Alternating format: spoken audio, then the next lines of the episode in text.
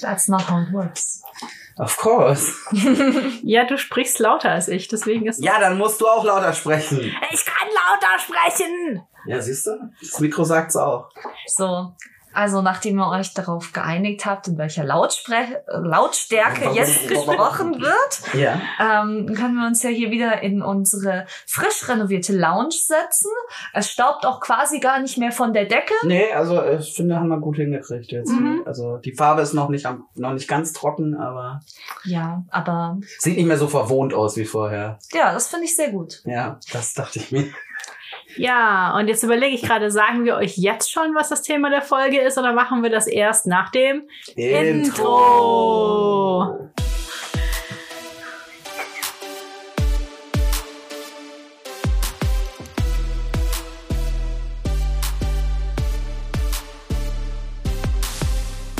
Queer and Nerdy. Der Podcast über Fandom, queeres Leben und die Nerd-Szene. Und hier ist euer Triforce. Asa, antikapitalistische Cat Lady, Queen of Kings und feministisches Krawallkind mit Cosplay-Hintergrund. Yama, der Seme. Dynamischer Digi-Ritter, autistischer Autor und Verteidiger des wahren Nerdtums. And last but not least, Scarlett, die Diva, Lord of the Strings, der Instrumente sammelt und lieber Mozart statt Mainstream hört. Okay. So, passt das? Ja, das reicht. das reicht. Das reicht. Das So, wir gehen jetzt nach Hause, das reicht. Nein, wir haben doch noch so schöne Themen für nicht Ja, wir euch. haben noch, ja, wir haben noch gar nicht angefangen. Und zwar, wir haben uns gedacht, dass wir mal wieder eine Folge über Serien machen. Wir haben 100 Leute gefragt. Nennen Nein. Nein. Nein, äh, wir haben in letzter Zeit einfach sehr viele Serien geguckt und dieses Mal geht es um Serien, queere Serien oder Serien mit Queerness auf Netflix. Ja. Yay! Und Also, wir, wir sagen gleich, äh, es ist garantiert nicht vollständig, weil wir können auch nicht alles gucken. Nee, wir, Wir- müssen auch noch arbeiten. Wir reden halt über das, was wir gesehen haben und was Ja. wir empfehlen können. was Und wir mochten. Und was wir vielleicht auch nicht mochten. Mhm. Und äh, wir werden mit Sicherheit auch äh, mal eine, einen Themenkomplex queere Serien auf Amazon Prime oder auf Disney. bitte Disney Plus oder auf bitte andere Streaming-Portal hier einfügen. Also ich kann ja persönlich auch ähm, die ARD-Serie empfehlen. Ähm, wenn mir jetzt der Name einfallen würde, aber Ich wollte egal. gerade sagen, welche. Die über die Schwulen in Berlin. Ach ja, die auch von Schwulen produziert wird. Ja, die ist, die ist super Die ist spaßig. ziemlich cool. Ja, wir können auch gerne mal eine Folge über ARD-Serien machen. Das, es kam zu, zu Weihnachten kam eine coole Serie auch auf ARD, wo auch, wo auch ein queeres Paar drin Ja, aber wir reden heute nicht über ARD, heute Nee, reden wir wir über reden heute Netflix. nicht über die ARD. Genau. Also ähm, ja, Wir reden nicht über ARD und nicht Genau, über und wir, AfD. Und, wir werden, Äh, äh, wir werden versuchen, es soweit möglichst spoilerfrei für den Hauptplot zu halten. Aber sagen wir mal so, es gibt ein paar ja, zumindest bei den neueren Serien, Ja. bei den älteren nicht mehr. Serien. Wir werden euch nicht das Ende von Sandman spoilern. Okay, das war das wow. Ende von Sandman. Ich hab's vergessen. Oh Mann, War das Ende von Sandman relevant für irgendwas von Sandman? War der Plot relevant für Sandman? War Sandman überhaupt relevant für die Queerness? Egal. Egal. Der- Fragen über Fragen. Sandman ist sehr ambivalent in Das allem. Ist, äh, Das ja, ist sehr schön. das ist auch irgendwie das Maß der Dinge, weil Morpheus halt ein fucking Dreamweaver ist. Natürlich ist er ambivalent zu allem. It's endless. He is endless, exactly. Ja. Sollen wir So. gleich damit anfangen? Wenn wir Ja, wenn wir schon bei Wenn Sandman wir schon bei sind, Sa- Sandman handeln wir sind. das einfach gleich mal ab. Genau. Mr. Ja. Sandman, bring me your dreams. Bum, bum, bum. Entschuldigung. Also ich muss sagen, ich fand, was ich bei Sandman sehr cool fand, war mal wieder eine Serie zu haben, wo einfach äh, Romanzen generell nicht so wichtig für den Plot sind. Ja. Sondern einfach mal ein Plot, wo es zwar Romanzen gibt, die aber halt einfach, alle cast aside sind. Ob homo, hetero. die halt einfach Nebenhandlungen sind, egal ob sie jetzt queer oder hetero sind. Ja, sie sind äh, Motivationspunkte der einzelnen Charaktere, aber sie sind eben nicht irgend, also Plotrelevant. ja, nicht wirklich plotrelevant. Du könntest sie teilweise durch alles mögliche andere ersetzen. Also Leute sind halt motiviert davon, dass sie etwas, dass sie eine Romanze eingehen wollen oder jemanden attraktiv finden und so weiter und so fort. Äh, aber sie könnten genauso irgendwie motiviert sein, weil ihr Kind irgendwas gewinnen möchte oder, Schwester sowas oder- oder ihre Familienmitglieder. Und das sind sie eben teilweise auch. Also es gibt all diese Motivationslagen gibt es in Sandman, ähm, aber du hast eben rechts, links, äh, du hast lesbische Paare relativ prominent. Ähm, du hast dann die absolute Überqueerness von Desire. Ja, du, du hattest auch ein, du hattest auch ein schwules Paar. Erste Folge. Ich glaube, das ist schon wieder so lange her. Ja, halt nicht, wie gesagt, Tage. nicht, nicht relevant für den Plot, aber äh, äh, Aber das ist ja das Schöne, wenn dann halt einfach alle Sexualitäten nicht Ja. relevant für den Plot sind. Genau, sie, sind- sie sind alle da dann- und sie aber- sind alle auch sehr, sehr selbstverständlich behandelt. Das wird Ja. nicht skandalisiert. Es wird auch, Also, es wird halt auch nicht überpromini äh, pro, pro, prominisiert, sagt man das so? Überprominent behandelt. ja. Ich glaube, das ist das richtige Wort. Und also ich fand es auch sehr, sehr schön. Einfach, äh, es war einfach eine, eine diverse Welt. Was ich, was für mich persönlich auch sowas war, was ich zumindest als Gefühl hatte, war so ein bisschen jeden Char Nebencharakter, der irgendwie jetzt kein, bei dem es nicht wirklich relevant war, was der für ein Geschlecht hatte, wurde tendenziell einfach mit einer Frau besetzt. Ja, ist auch mal schön. Also sie haben wirklich, wirklich viele coole Frauen in diversesten Sie haben. Gwendolyn Christie da gehabt, das fand ich ja schon toll. Und ja, also auch, also, und ich persönlich ähm, fand den, die eingebaute Joanna äh, Constantine fantastisch. Wunderbarer Charakter. Wunderschön. Also, für alle, die sagen, sie haben Bock auf eine gute Serie mit äh, Queerness drin, können sich Sandman angucken. ich muss halt sagen, ich fand äh, das eben auch das Casting von Lucifer sehr, sehr großartig. Weil ähm, ich mir das das Problem bei Lucifer ist halt, dass er in den in den meisten Filmen und Serien wird er halt als Männlich konnotiert, männlich konnotiert und zwar meistens so so ein bisschen der südländische Typ. Ja, Al Also, Pacino äh, zum Beispiel. Ja, also ich, ich glaube, El Pacino oder Pacino, ähm, auf Italienisch spricht man es eben Pacino, auf Amerikanisch Pacino. Ähm, Aber die Amis haben keine Kultur. kann man so auch Kann nicht man so oder so sagen. kann man so auch nicht sagen, das ist aber ein anderes Thema. ja. Ähm, gut, worauf ich hinaus wollte, ist, dass er einfach so, äh, dass ähm, er einfach so ein bisschen Pate stand für Lucifer und dass es halt viele. Das war jetzt auch mit Pate irgendwie. Ja, ja, das, ich weiß. Warum glaubst du, habe ich das gesagt? Achso.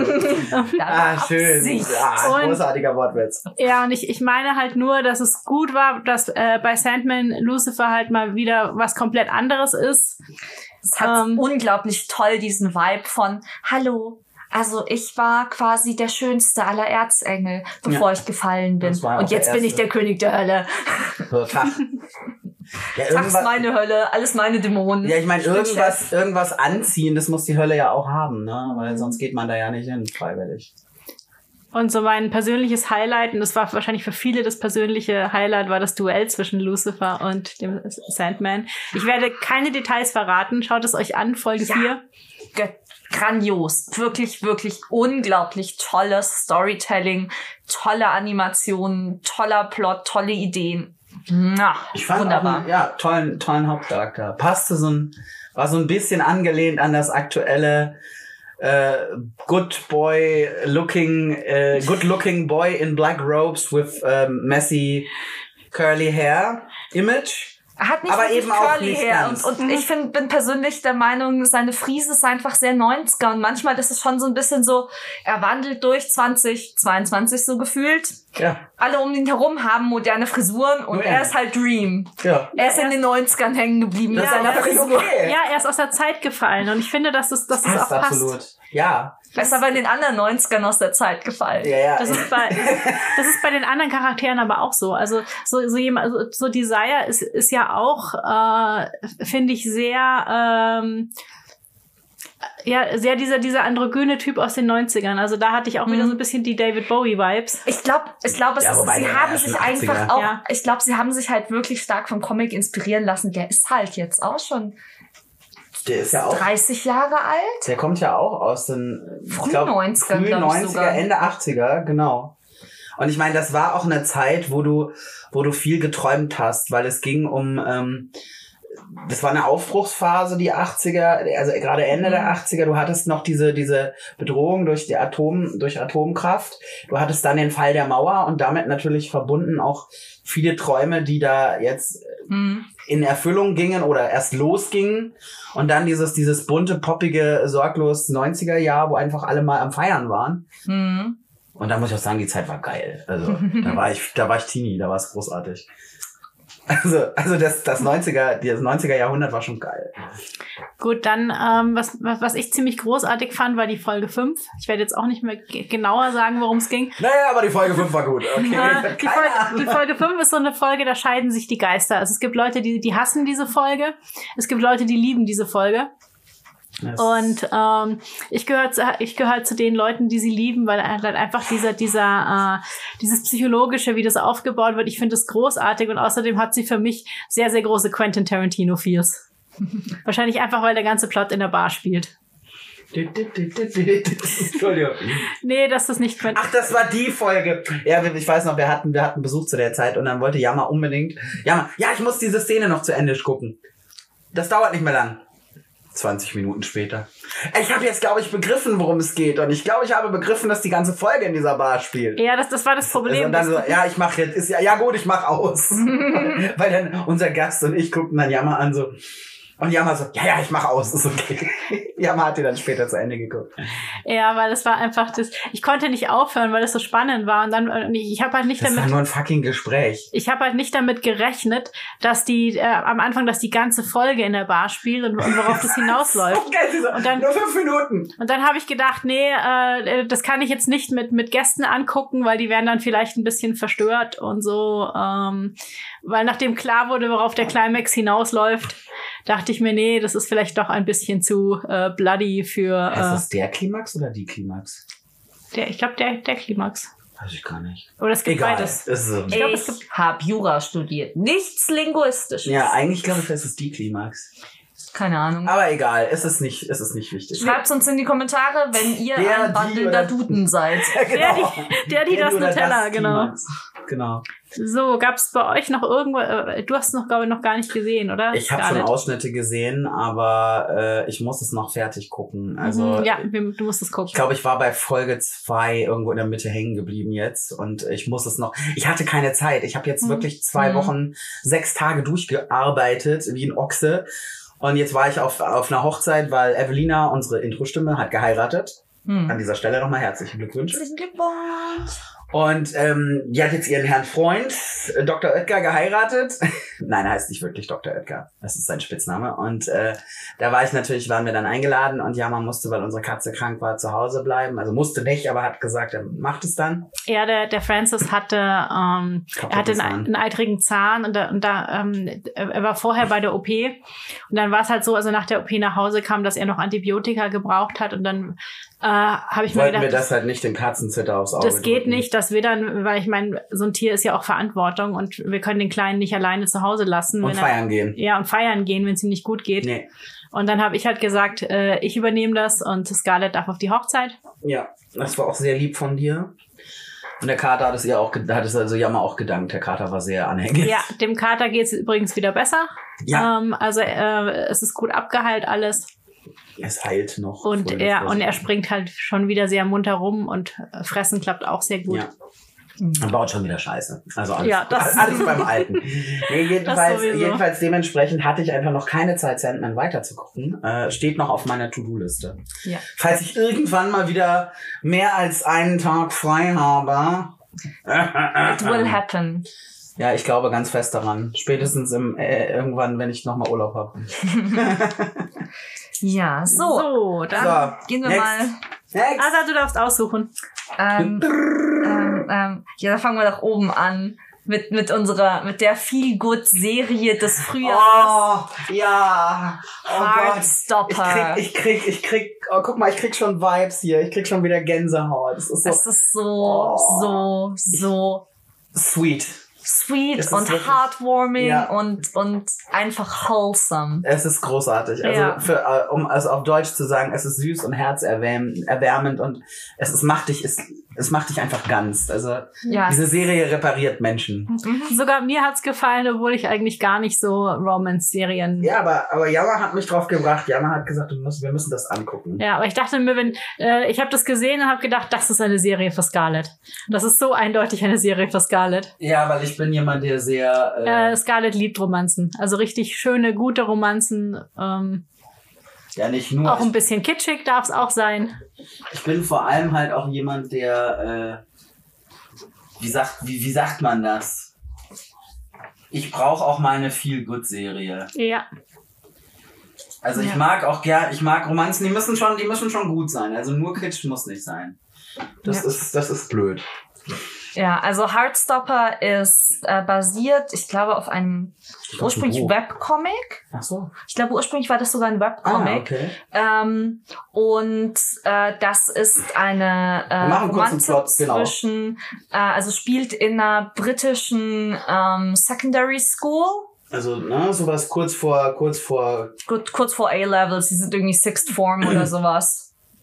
Elfte?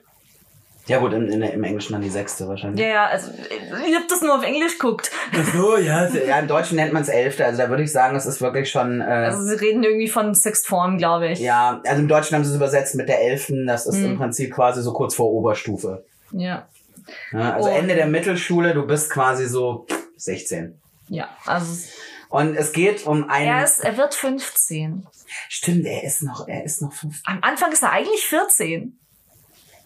Aber ich glaube, haben sie, haben sie ihn nicht in der Serie sogar älter gemacht? Nee, nee, er, hat ja, er feiert seinen 15. Stimmt, du hast Geburtstag. recht.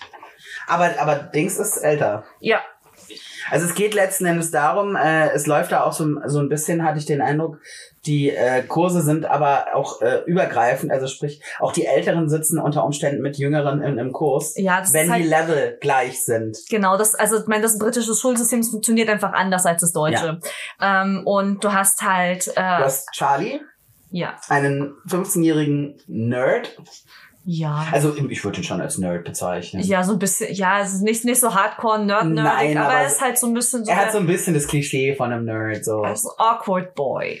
Also ein bisschen social awkward, bisschen schüchtern, aber offen geoutet vor der ganzen Schule als schwul.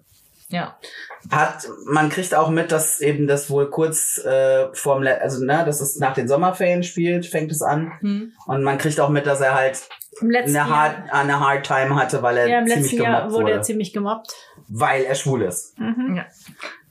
Und, dann wird er in, in, in der quasi, haben morgens so eine ähm, allgemeine äh, Gruppenklasse quasi und da wird er neben einen anderen Schüler gesetzt aus dem Rugby-Team. Nick, den Star, den Quarterback, den Star aus dem Rugby-Team.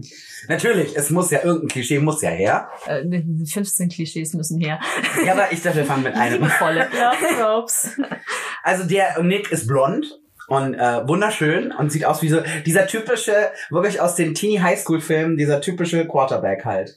Nur noch einen Tacken jünger. Ja, also er, Er ist, aber, noch nicht ganz, er ist ja noch nicht so. er, er sieht halt tatsächlich aus wie ein 16-Jähriger. ja, Gott sei Dank. Ähm, und, und also ich würde doch eher mehr sagen, er ist, er ist so dieser, er ist im Endeffekt so dieser, äh, dieser Junge, den du auf diese Werbeplakate für so eine britische Privatschule Ja, packen würdest. ja, das der ist nette Nick. Typ von nebenan. blond, schön Scheitel. geflügelte Haare, Super. brav. Ja, aber netter Typ. Aber, auch wirklich, aber auch, er kommt auch an und du weißt, er ist der Star vom Rugby-Team.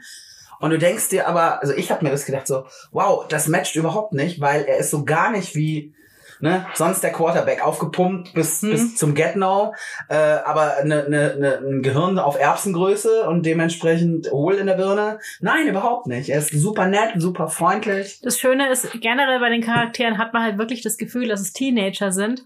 Und es Ja. sind halt nicht diese gestylten 25-Jährigen. Die Teenager spielen. die du sonst in Serien hast, die Teenager spielen und die sich dann auch noch verhalten wie 25-Jährige, Ja. sondern sie sehen halt aus wie Teenager und, Und sie benehmen sich wie sie Teenager. benehmen sich wie Teenager. Und das ist halt einfach sehr erfrischend. Ja. Was ich ganz großartig fand, einfach, dass eben, der, du hast zwar eben dieses Klischee bei Charlie, äh, bei, bei, bei Nick, aber er bricht es halt dadurch schon, dass er einfach ein super netter Typ ist. ja, also Vom ich, Anfang an. Er ist direkt, er ist auch nett zu Charlie und obwohl er weiß, dass Charlie schwul ist und ja. er das ja auch wahrscheinlich mitgekriegt hat. Ja, und es, also, äh, du hast einfach, ähm, Menschen in dieser ganzen Serie, die zu ganz über, also die ganze Protagonistengruppe geht überwiegend sehr, sehr freundlich und liebevoll Positive. und liebenswürdig miteinander um. Und also gerade gerade Nick ist auch wirklich einfach, er wird in der Serie mal als Golden Retriever bezeichnet. Und das Ja. passt sehr gut. Und zwar, und das ist wirklich mehr so dieser, dieser Golden Retriever Welpe, der dich Also anguckt und mit dem. Schwanz wedelt. So dies, sagt, dieser lieb. Vibe ist Nike, ist Nick einfach die Ja. ganze Zeit. Ja, es kommt halt raus, also man kann das noch kurz ein bisschen erklären. Charlie hat äh, eine kleine Affäre mit einem anderen Spieler aus dem Rugby-Team. Nee. Nee, nee, Ben- nein, war nicht. Aber mit einem anderen aus der, aus der, aus der Elfen. Aus, aus Nicks Klasse. Aus Nicks quasi. Klasse. Also das ist so ein bisschen heimlich, weil der Typ selber nicht in der Lage ist, sich einzugestehen, dass er wahrscheinlich auf Kerle steht. Und er behandelt halt Charlie auch dementsprechend scheiße. Ja. Also so sprich quasi vor den anderen darf er niemanden, darf er Cha nicht Charlie ist das ansprechen. dirty little secret. Ja, genau. Und Charlie hat halt irgendwann, als er halt anfängt, sich mit Nick erstmal nur anzufreunden, hat er da keinen Bock mehr drauf. Er hat Also auch er generell, er hat auch schon davor, also er hat im Endeffekt, er, Er hat er hat dann keinen Bock mehr auf diese, auf diese Heimlichtuerei, die dann, bei der sich einfach auch abzeichnet, dass die niemals aufgebrochen wird, weil Ja. einfach die Versprechungen, die gemacht werden, nicht eingehalten Ja, werden. vor allem, das ist halt super kein- toxisch. Ja, ja, also es ist no- eine richtig unangenehme Situation, in der Charlie da ist. Und dann kommt sein Held in In strahlender der Rüstung Rüstung. auf weißem Pferd, ja. Knight, Knight in Shiny Arm. Also man muss halt, man muss halt wirklich, Nick, Nick, äh, im Prinzip, es geht halt wirklich als, als Freundschaft los. Du hast dann äh, irgendwann, dass Nick ihn motiviert, ins Rugby-Team zu gehen, weil er ein toller Läufer ist. Also Charlie ist auch gar nicht mal so unsportlich. Da wird das Klischee auch schon wieder gebrochen. Ja. Äh, Charlie ist halt eher musisch begabt, aber er hat da eben auch eine kleine, ne? Kann weglaufen. Er kann laufen. Das musste er leider trainieren. Und ähm, nee, er geht dann auch ins Rugby-Team und äh, kommt da auch zu Beginn eigentlich ganz gut klar. Was ich ganz sportlich gesehen. Ja. Was ich ganz schön finde, war, also du merkst dann natürlich im Laufe der Serie, dass Nicks Freunde, von denen er dachte, dass sie seine Freunde sind, sind halt ziemliche Arschlöcher. Also die sind halt wirklich einfach, äh, die sind halt wirklich offen homophob, die reißen halt am laufenden Das Band ist so Witze. diese, das ist so diese Lad Culture aus, aus Großbritannien, Ja. diese, Diese Jungs-Clique, die sich gegenseitig hochstachelt. Genau. Und du hast dann aber auch Nick, der da wirklich dazwischen geht und auch sagt, sag mal, Henry, also Ha- Harry, Harry ist, glaube ich, Harry ist der, so der bisschen so der Anführer, oder er wär's gerne. Und dass Nick ihm halt auch wirklich sagt, so sag mal, Harry, das war homophob, das ist scheiße, warum machst du das? Also Harry, Nick spricht auch, er, am Anfang hält er den Mund, aber nicht lange. Er hält nicht lange das Maul und spricht sich dann wirklich offen dagegen aus und sagt auch, dass er scheiße findet und merkt halt immer mehr, dass er, dass seine Freunde, dass er sich denkt, was sind das für Leute, mit denen ich da abhänge? Ja, was ich auch unglaublich, also Fand ich toll. Cha- Charlie hat halt im Endeffekt diese ganze Entwicklung, diese Selbsterkenntnis, ich bin schwul, ähm, Hat er schon. bin offen schwul, das ist bei ihm im Endeffekt schon durch und ähm, bei Nick kommt halt im Endeffekt so diese, als er dann im Endeffekt merkt, er verbringt sehr gerne Zeit mit Charlie und das ist nicht alles so rein freundschaftlich, wie er sich im ersten Moment dachte. Nicht nur Mädchen, sondern halt auch. Genau, also die, diese Selbsterkenntnis für, für Nick ist für ihn auch schwierig. Da hast du dann so seine, seine Google-Searches und was ihm dabei im Endeffekt Angst macht. Aber was ich unglaublich schön an der Serie fand, ist, die haben, ähm, also die Hauptcharaktere haben alle supportive parents. Also die haben die Eltern, Ist keiner dabei, der ein Arschloch ist. genau, die Eltern sind äh, in Alle. einer guten Kommunikationsebene mit den Kindern. Ähm, ich weil, also das ist jetzt aus der Serie für mich noch nicht ganz eindeutig sichtbar, aber für mich sieht so aus, als wäre Nicks Mutter alleinerziehend. Ist nicht ganz klar. Du siehst den Vater nie, ja. Genau, also ähm, und Aber die hat ein unglaublich tolles Verhältnis zu Ja. ihrem Sohn. Und- also als sie es dann Oh. mitkriegt, sie, ich glaube, sie hat es auch viel früher, man merkt so, sie weiß schon, worauf er hinaus will. Ähm, und du merkst halt bei ihr nur so dieses so, tell me something new, my boy. es ist super herzerwärmend einfach, wie sie mit damit umgeht. Ja. ja. dass sie ihn in den Arm nimmt, als er dann endlich zu ihr kommt und den Mund aufmacht und einfach nur sagt, ich liebe dich. Egal, ne? Also Ja. sie muss den Satz gar nicht zu Ende führen. Und auch Mhm. Charlies Vater, der halt einfach sagt, wenn irgendwas ist, ruf mich an, ich hol dich ab. Genau. Ja, ich, ich finde auch, man, man Charlies merkt, Mutter wird Mhm. nicht so dargestellt, die scheint ziemlich busy zu sein. I don't know. Also ich finde, man merkt in der Serie, dass du einfach sehr viele positive Beispiele hast für Dinge. Also äh, auch für Gespräche untereinander bei den wir Teenagern. haben noch nicht über Al geredet. Und über Tau. über die ganze Clique von, von Ja, ja, Charlie. die, äh, ich, ich wollte jetzt noch kurz auf eine andere Sorry, Sache ja. hinaus. Ich, ich fand zum Beispiel sehr schön, es, es gibt eine äh, Stelle, wo sich ein Mädchen in Nick verliebt. Und äh, für Nick, Ach Gott, ja. Für Nick ist es erstmal schwierig, ihr, äh, also er kriegt es erst, erst nicht raus, dass er ihr halt sagt, äh, nee, du, ich will nichts von dir. Er führt aber dann mit ihr ein sehr gutes Gespräch. Boah, das war toll. Und ja. sie, sie versteht das dann auch. Ähm, Sie ist, sie ist traurig, aber sie ist überhaupt nicht sauer.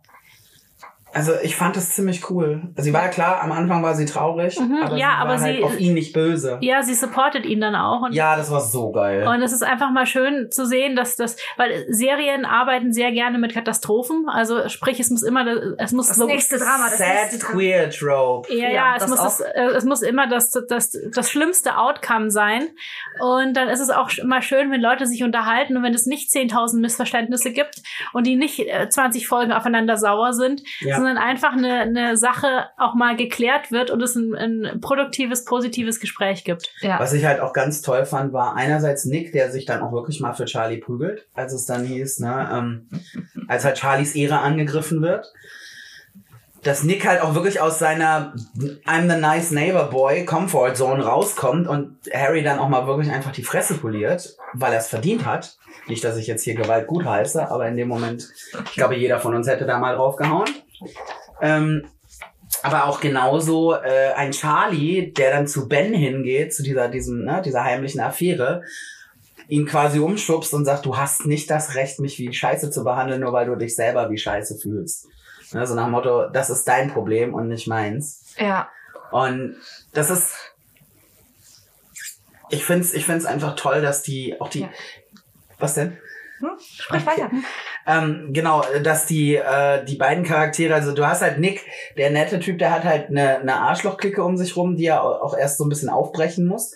Charlie hat eine sehr, sehr verständnisvolle Clique um sich rum, Die aber auch die auch eifersüchtelt Oh damit, ja, dass er dann dass er Nick, sich Nick annähert, genau, weil also sie Angst um ihn haben. ja, Da hast du, du hast halt ein, ein Mädel, die auch, du hast ein, ein Transmädel dabei, die ist jetzt auf einer anderen Schule. genau, die hat die Schule gewechselt, weil das äh, britische Schulsystem äh, Charlie und Nick gehen auf eine reine Jungenschule und nebenan ist die reine Mädchenschule. Ja, und das Schöne, sie hat dann auch am Anfang echt, sie struggelt halt damit, sich Freundinnen zu suchen. Dann freundet sie sich zufällig mit zwei Mädels an, die ein lesbisches Paar sind. Das ist dann auch sehr, das ist dann auch so, so das ist, oh, was für ein Zufall. ähm, was aber einfach sehr, sehr, sehr süß ist. Und du hast auch am Schluss so eine leicht slow burn Hetero-Romanze zwischen ihr und dem eifersüchtigsten der, äh, der ganzen Clique Tao. Tao ist super eifersüchtig. Tao ist auch derjenige, der Henry, der Harry immer Kontra gibt, wenn, wenn Harry mal wieder den Mund so weit aufreißt, um Charlie zu beleidigen. Tao hat einen sehr großen Big Brother Beschützerinstinkt Extrem. gegenüber äh, den anderen Charakteren, also ganz besonders Charlie und Elle. Char Tao ist auch älter als Charlie. Ja. Tao ist in derselben Klasse wie Nick und, und Hm. Harry. Dann gibt's noch Isaac der in der Clique, der halt äh, fast Ist nie so ein bisschen ruhig. der fast nie irgendwas sagt, aber halt so Der aber Aber alles wenn, weiß. er was, aber wenn er was sagt, dann ist es auch super. Also ich Ja, fand auch, das Vor allem, er weiß halt auch alles. Genau, also- Weil er kriegt alles mit. ja, also alle, alle gucken über Isaac drüber, aber Isaac so, sieht Isaac, alles. so dieses Isaac, hast du davon gewusst? Ja, Ja. das war offensichtlich. Isaac sagt halt nur er nicht ist so dieser, viel, dieser, dieser sch- stille, schüchterne Nerd, der aber, äh, der aber beobachten kann. Ja. ja. Ja, also das ist wirklich auch diese ganze Clique ist sind einfach auch äh, überwiegend sehr gut, sehr positiv miteinander agierende Leute. Du hast halt, du hast da auch Konflikte Natürlich. ähm, und Auseinandersetzungen, aber die werden dann, ähm, also selbst wenn sie sich ein bisschen aufbauen, du hast nicht irgendwie dieses, dass sich das hochschaukelt auf ein endloses Missverständnis und die Leute dann ewig nicht miteinander reden, sondern es kommt zu den, kommt auch anspruchsvollen und und aber dann letztlich guten Konversationen ähm, und was auch einfach, was ich sehr sehr schön finde als Anknüpfungspunkt einfach an die aktuelle Lebensrealität ist einfach, du hast so diese Sequenzen, in denen Charlie und Nick so 15 Mal ihre Messages aneinander nacheinander wieder löschen und neu schreiben. Ja, oder, oder Ja. dann gar nicht schreiben. Ja, es ist einfach, es, es passt so gut. Und, und teilweise auch so dieses, he left me on read. Also er, er hat's gelesen, aber er antwortet mir Nee. nicht. Oh Gott. Das, das Ist er tot? Man weiß es nicht. habe ich, hab ich ihn jetzt überfordert? Ja. War das, war das schlimm? Habe ich ihn jetzt angemacht? Ah. Es ist- es ist- Dieses es ist ganze Teenage-Drama so ist total da. Aber es ist aber halt es ist eben nicht immer in die Katastrophe geschoben Ja. und ins Überdrama, sondern es sind diese ganzen vielen leisen Töne, die unglaublich schön sind und dann, was sie auch noch stilistisch gemacht haben, ist, dass sie es noch ein bisschen quasi äh, mit so Comic-Aspekten aufgefüllt haben. Genau, es ist, Es es fliegen dann Herzchen. fliegen dann teilweise so, so bunte Schmetterlinge. Herzchen und Oder wie, Schmetterlinge im durchs Anime so Bild. Rosenblätter, wenn, wenn, Ja. wenn, wenn, Nick dann, wenn Nick dann Charlie anschaut, dann fliegen irgendwie so Rosenblätter durchs Bild. Ja. Das ist das Ganze halt einfach so ein bisschen überspitzt, aber super süß. Ja, also Ja. wirklich Ultra absolute sweet. große Guckempfehlung. Gerade und wenn ihr mal, wenn ihr wirklich so down seid und was braucht, was euch richtig Was hochzieht zieht. Ja. und, Ja, und euch glücklich macht, guckt Heartstopper. ja, das ist definitiv äh, auch von mir eine absolute Empfehlung. Mhm, von es- mir auch. Ich bin gespannt, wie es weitergeht. Ja, zweite Staffel ist schon. Bestätigt. So, Scarlett darf jetzt die nächste Serie aussuchen. Äh, ja, machen wir doch einfach mit Young Royals weiter. Das ist nämlich so genau so das Gegen... Also vom, vom, vom Feel Good ist es so ein bisschen doch das Gegenteil. Ah, ja, also von, von der, also das Setting ist sehr ähnlich. Es ist auch eine Schule, diesmal in Schweden. Ja, Wir haben auch schon mal ein bisschen drüber geredet, aber da war Asa noch nicht da. genau. Young Royals spielt, äh, wie der Name sagt, mit jungen Adligen und zwar mit einem mit dem jüngeren schwedischen Kronprinzen Wilhelm, äh, der halt so ein bisschen der Partyprinz ist und dann irgendwann übertreibt das und äh, kriegt dann also ein bisschen ein bisschen Druck von der Familie. Ähm, Ja, also wird vor voll, vollendete er Tatsachen wird halt gesagt, so, gestellt. du gehst jetzt ins Internat. du fertig. gehst jetzt ins Schickimicki-Internat. und da war dein Ähm, Bruder Will- auch schon, deswegen gehst du da jetzt hin. Fertig. Will- Willes Reaktion auf Schwedisch. Jag vill inte gå till någon fucking internat. Ja, genau. Übersetzt, ich will nicht in dieses fucking Internat. Ja, genau.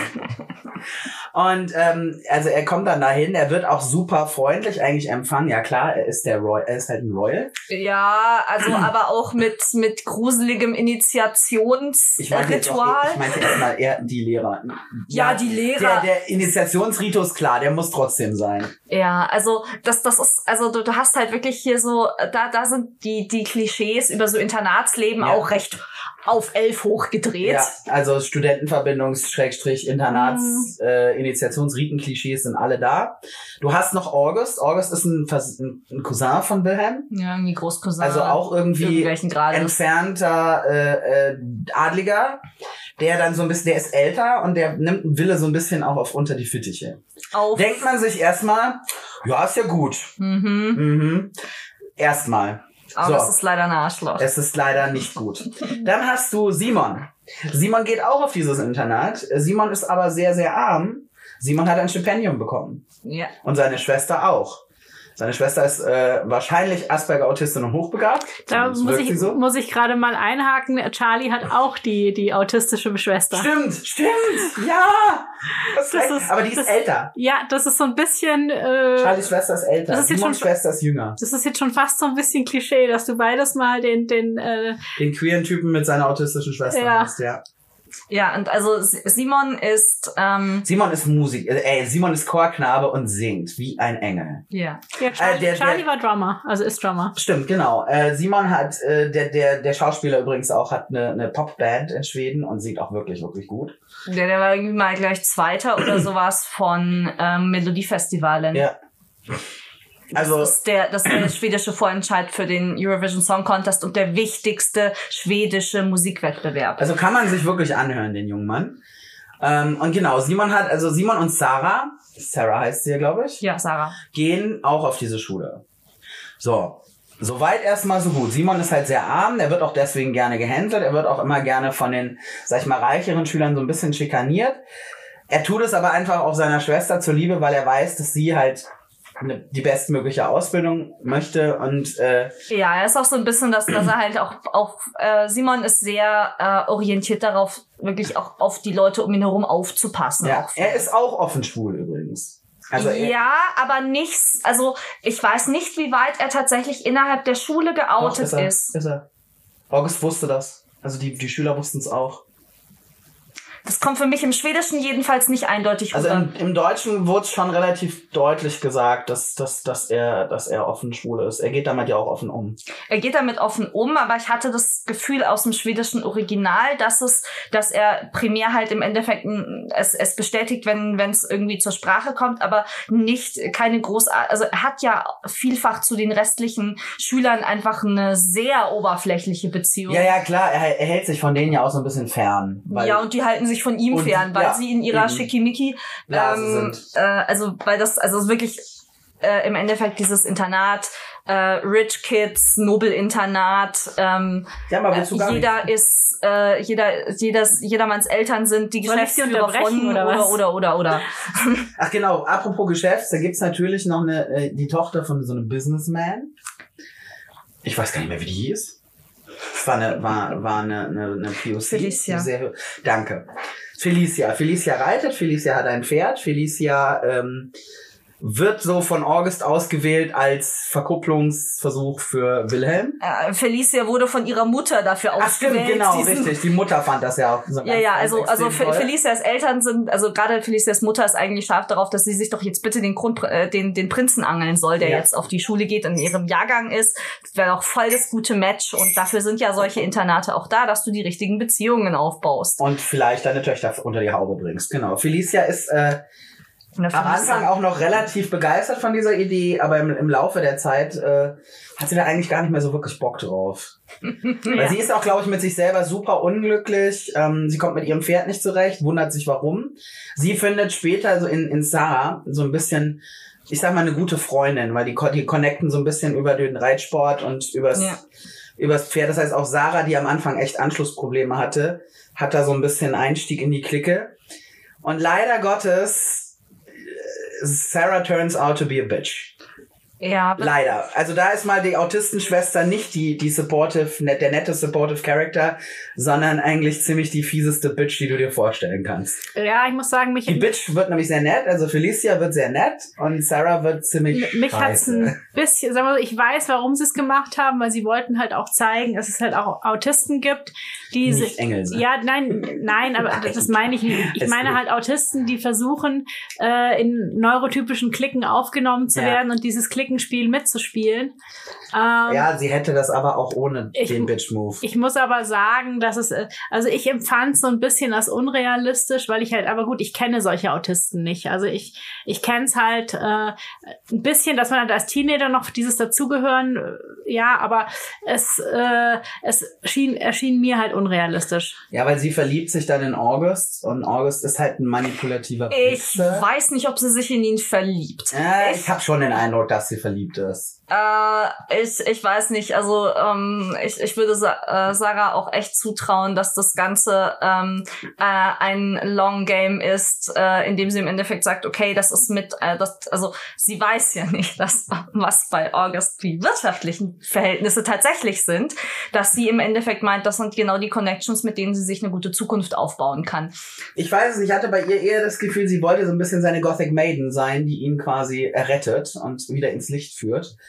Äh, nee, das, den, Ich hatte mehr den, das, also mein, mein persönlicher Takeaway aus der Geschichte war, ähm, dass, dass äh, Sarah wirklich versucht, sich äh, ne, äh, eben genau das zu tun, was die ganzen Rich Kids an dieser Schule auch tun, nämlich die richtigen Verbindungen aufbauen, mit denen du dir dann nach der Schule einfach dann die richtigen Leute kennst, um in alle Jobs, an alle Positionen, an das Geld etc. ranzukommen. Mhm. Dummerweise sucht sie sich dafür genau den falschen aus, nämlich den, der die ganze Sache richtig gehend in die Katastrophe zieht. Ja, also Genau, vielleicht sollten wir nochmal zu der Geschichte von Wilhelm und Simon zurückkommen. genau. Wilhelm und Simon treffen sich dann auf irgendeiner von diesen Partys fangen an sich zu unterhalten und verstehen sich eigentlich auch ganz gut. Und äh, im Rahmen all dieser, ich meine, das ist ein Internat. Äh, äh, Simon ist zwar quasi nur Gastschüler, der wohnt zu Hause, wohnt nicht im Internat, aber Wilhelm ist natürlich fest im Internat und Ja. die äh, haben dann auch natürlich irgendwie die ganze Zeit irgendwie Internat, Internatsaktivitäten und dann ist Simon Ja. auch mal dabei und Ja. dann kommt man sich näher. Ja, was dann darin gipfelt, dass August quasi auch eigentlich versucht, die beiden voneinander fernzuhalten. Also auch sagt so nach dem Motto hier, äh, Wilhelm und umgib dich mit den richtigen Leuten. Ja, hängt Wilhelm da aber- bei dem, bei dem, bei den Assis ab, ne? Ja. Und, und Wilhelm aber da so ein bisschen drauf scheißt, weil er sich denkt so, äh, ich mache, was ich will, du hast mir gar nichts zu sagen. Das ist wieder ganz gut, dass er so ein bisschen der Rebel Prince ist. Ähm, weil natürlich versucht er doch, sich irgendwo einzugliedern, weil er will ja seiner Familie doch nicht so viel Schande machen. Aber er behält sich trotzdem seine eigene Meinung vor und äh, setzt die auch durch. Ja, also Wilhelm ist äh, jemand, der, der definitiv eine eigene Meinung hat, aber sie oft nicht ausspricht, sondern eher danach handelt. Ja.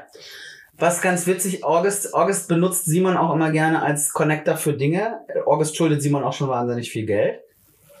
Äh, das ist natürlich auch ein Abhängigkeitsverhältnis, das äh, da auch mit in den Konflikt mit reinspielt. Hm. Weil August natürlich jedes Mal, wenn Simon irgendwo auftaucht, dran erinnert wird, scheiße, ich schulde dem Geld, fuck. Hm. Und Simon ist halt auch nicht der, der es darauf bewenden lässt, sondern Simon ist der, der jedes Mal bei August auf der Matte steht und sagt, ich tue nichts mehr für dich, bis du mir meine Schulden zurückbezahlt hast. Also deine Schulden zurückbezahlt Ja. hast. Ähm, und äh, ja, Das, also da- das ist da so eine unglaublich konfliktgeladene Situation und diese zwei Jungs landen dann ganz hässlich in der Mitte von all dem, ja, denn irgendwann stirbt Nein, nein, nein, das, das, das, das, das den Spoiler Das würde ich mir sparen. Spoiler. Das ist Äh, zu viel aber, äh, jemand. Es stirbt jemand. Stirbt jemand, ähm, Wilhelm hat äh, an dieser Sache zu knabbern ähm, Und Simon will ihn trösten. und sie landen im Bett und ein Sextape davon landet im Internet. Ja. Und das Ich Problem. glaube, das sind schon genügend Spoiler.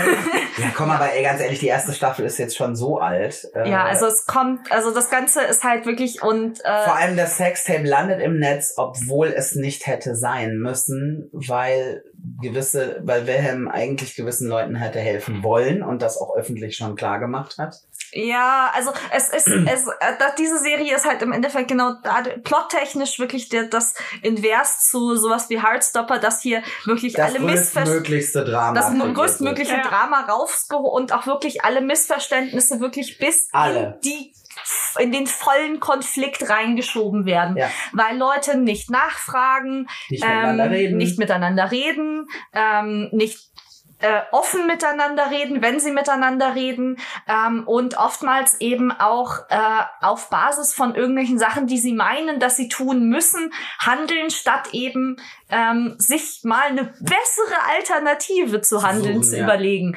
Ähm, und das auch, also das, das sehr, sehr viel wirklich die, die Zwänge, in die auch diese, all diese Charaktere leben, im, sind im Endeffekt, das ist ganz viel auch so skandinavisches Sozialdrama eigentlich, so unten drunter. Ja. Ähm, du hast halt Wilhelm, der als äh, Prinz eben diese ganze Repräsentationsfunktion aufgedrückt bekommt, die halt- eigentlich gar nicht haben will, aber da nicht rauskommt, weil er hast- lebt in dieser Familie. Ja, und du hast halt eigentlich auch eben in Skandinavien halt gerade die erstarkende Rechte, wo halt eben dann ein Mhm. schwuler Prinz geht halt gar nicht. Wo die Familie vielleicht sogar mit den Schultern zucken würde und sagen, ja, aber mach halt, du bist eh der Mhm. Jüngere, alles gut. Aber halt dadurch eben, dass Schweden gerade versucht irgendwie, das Königshaus versucht irgendwie sein Land zusammenzuhalten, was halt schwierig wird. ja. Ähm, also da kommt wirklich alles auf den jungen Ja, Mann also das, das, also ich glaube auch, man, man kann diese Serie total gucken, ohne irgend, irgendeine Ahnung von Schweden zu haben. Ähm, aber äh, es, es es, gibt Layers dazu, wenn man sich ein bisschen mit mit ähm, schwedischer Politik. schwedischer Innenpolitik ein bisschen auskennt und und auch diesem wie Monarchien in Skandinavien und Noch auch in Schweden funktionieren. funktionieren. Also ähm, das ist halt, wenn wenn wenn ihr Bock habt auf das volle Drama, das volle Ja, es endet auch sehr erst, also die erste Staffel endet sehr traurig, also wo die, wo die beiden in Hardstopper wirklich am Ende ein Pärchen sind, sind die beiden anderen nach der ersten Staffel erstmal getrennt. ja. Also muss man jetzt mal abwarten, wie es weitergeht. Zweite Staffel ist schon abgedreht, ist Ja. jetzt in der Post-Production. Ja, wir hoffen, Kommt.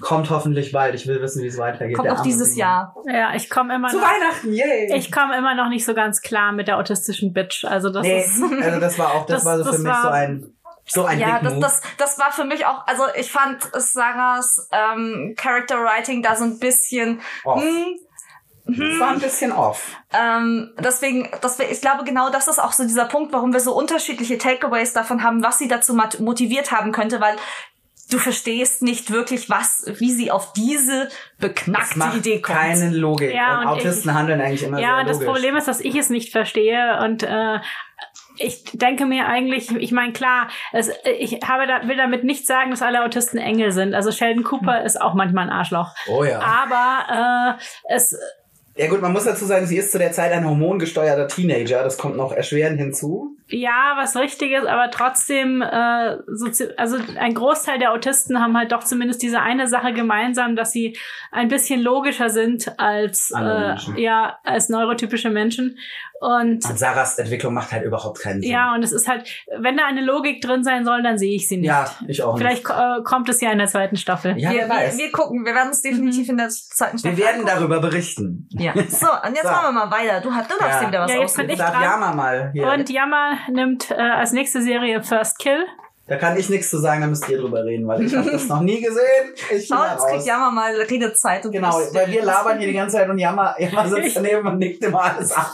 Nö, ich laber auch. Also. Also bitteschön, Fang an. fang an. Leg los. Okay, also First Kill. Ähm, da, dazu muss man gleich sagen, diese Serie wurde nach der ersten Staffel abgesetzt. Das Bisschen heißt, äh, ja, ich fand's, also mir hat das das Herz gebrochen, weil ich habe diese Serie gesehen und habe nachher am Ende gedacht, oh Gott, wie geht's weiter? Ich freue mich so auf die zweite Staffel und dann, nein, Jammer, es gibt keine zweite Staffel. Das heißt im Prinzip, was ich jetzt noch machen kann, sind Fanfictions schreiben, was ich eventuell tun werde. Ähm, auf jeden Fall, das, Basiert das nicht auch auf einem, eigentlich sogar einer Kurzgeschichte oder sowas von der W.I. Schwab? Wäre möglich. Ich, ich habe da, das habe ich tatsächlich. Ich, ich habe mich noch nicht in die Hintergründe eingelesen, weil ich habe die Serie äh, im Prinzip vor kurzem einfach mal durchgebinged. Ähm, Weil du Zeit hattest. weil ich Zeit hatte. Genau, also kleine Warnung vorneweg. Äh, diese, wenn man diese Serie guckt, muss man damit rechnen, dass sie mit einem Cliffhanger endet und es keine zweite Staffel gibt. Mhm. Das heißt, ihr müsst halt entweder drauf klarkommen oder euch eure zweite Staffel selber schreiben. Oder es lassen. Und Ich bin gucken. mir sicher, es wird in relativ kurzer Zeit im Netz coole Fanfiction von dieser zweiten Staffel geben. Das heißt, dann hat man immer noch eine Möglichkeit, äh, die Geschichte weiterzuspinnen. Ist wie mit Scorpion und nach Staffel 4, wo es diesen Mhm. fiesen Cliffhanger gab am Ende. Auf jeden. Fall, also First Kill ist eine Serie, im Prinzip ist es, äh, man kann sagen, es ist das, was wir uns bei, äh, zu Buffy-Zeiten schon gewünscht hätten. Und zwar, es ist eine Romanze zwischen einer Vampirin und einer Vampirkillerin. Beide Hätte man von- sich das gewünscht? Ich weiß nicht, ich habe Buffy nie gesehen. Be be beide aus äh, distinguierten Familien mit langer Tradition. Oh. Ja, natürlich ist äh, die, eine der Hauptcharaktere heißt auch Juliet und es ist auch so ein bisschen das Romeo und Also ein Juliet-Prinzip. bisschen Capulet-mäßig. Ja, also die Vampirfamilie, da, äh, das ist halt, ähm, da ist halt. Das sind übermega cool Vampire. mhm, Glitzern die? Nein. nein. Gut. Aber sie können im Sonnenlicht rumrennen. Ja, weil es halt Nicht gut.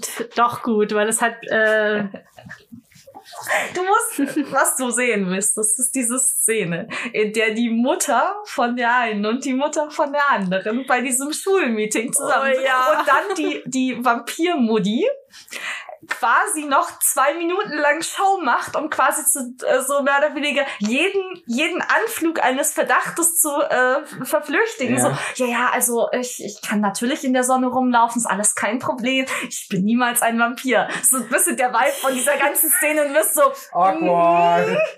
mhm. Ja, also das Witzige an dieser Serie sind halt einfach, im Prinzip, es sind diese zwei Familien und das ist halt, du hast halt diese Alltagssituationen in übernatürlichem Setting. Zwei Häuser in Verona. Ja, und es, es ist halt, es ist halt wirklich, ich finde es wirklich großartig. Also gerade den Humor und die Charaktere sind auch unglaublich cool. Also in der, in der Vampirkiller-Familie ist es so, ähm, sie ist die jüngste Tochter und sie hat zwei ältere Brüder. Oh, die sie halt immer beschützen wollen. Ach du aber sie, sie selber ist halt eine richtige Haut drauf Kämpferin. Also sie ist halt äh, Buffy. Oder Katniss, ja. Also sie ist ja, aber sie sie stimmt, sie ist vom Temperament her sehr sehr Buffy, aber nicht ganz so oberflächlich. Also eher eher Katniss als Buffy, finde ich. Okay. Und ähm, die Vampirin ist halt auch die jüngere Schwester, die hat eine ältere Schwester, die halt super wunderschön und toll ist und die Tochter, die die Familie immer haben wollte. Also so, die ist im Prinzip ähm, Ja, aber halt dann doch auch nicht so ganz, ne? ja, Aber es ist so ein bisschen das, das Klischee, wo, wo, wo sämtliche Mädels, die, eine, die so eine ältere Schwester haben, sich denken, oh, ätzend. oh. nee, Ist sie sie, denn wenigstens nett? Ja. ja, und sie, sie bewundert eigentlich ihre ältere Schwester und eigentlich Okay. haben die zwar ein gutes Verhältnis, but it goes to hell im, im Laufe der Serie. Ah, scheiße. Und, Ja, das, also, das, durch das viele- explodiert alles ziemlich in dieser Serie. Ich habe sie nicht ganz zu Ende geguckt. Ich war, war so, äh, ich glaube, so sieben Folgen oder sowas habe Mhm. ich geguckt. Äh, bis, bis dann quasi zu der Folge, wo, wo dann, äh, wo dann äh, Hell breaks, Hell breaks loose, loose. quasi. Ja. Also ist- alles, alles bricht irgendwann. Ja, gut. Okay. Mhm. Gut, man muss, man muss eine Sache dazu sagen, der Grund, warum die Serie sehr kritisiert wurde, und es ist auch das, das Schwächste an dieser Serie, die, die CGI-Sachen mit den Monstern sind halt sehr, äh, Schlecht. sind halt sehr schlecht. Also das ist im Prinzip 90s-Niveau, wo wir wieder an Buffy, äh, eigentlich ist es sogar teilweise schlechter als bei Buffy. Oh. Aber das ist auch wirklich, äh, das ist Also halt es das, ist schlecht und nicht kultig. ja, das ist halt das, Okay. wo sie, wo sie gespart haben. Ansonsten vom, vom Plot her, von den Charakteren her, finde ich halt die Serie großartig. Und also sie haben auch da sehr, sehr stylistic choices. Im Endeffekt, du hast teilweise sehr, sehr dominant den Soundtrack, der quasi auch teilweise die Dialoge ersetzt. Das ist quasi die, die Musik gibt quasi dann die, den, den, ähm, den Szenentext vor. Mhm. Mhm.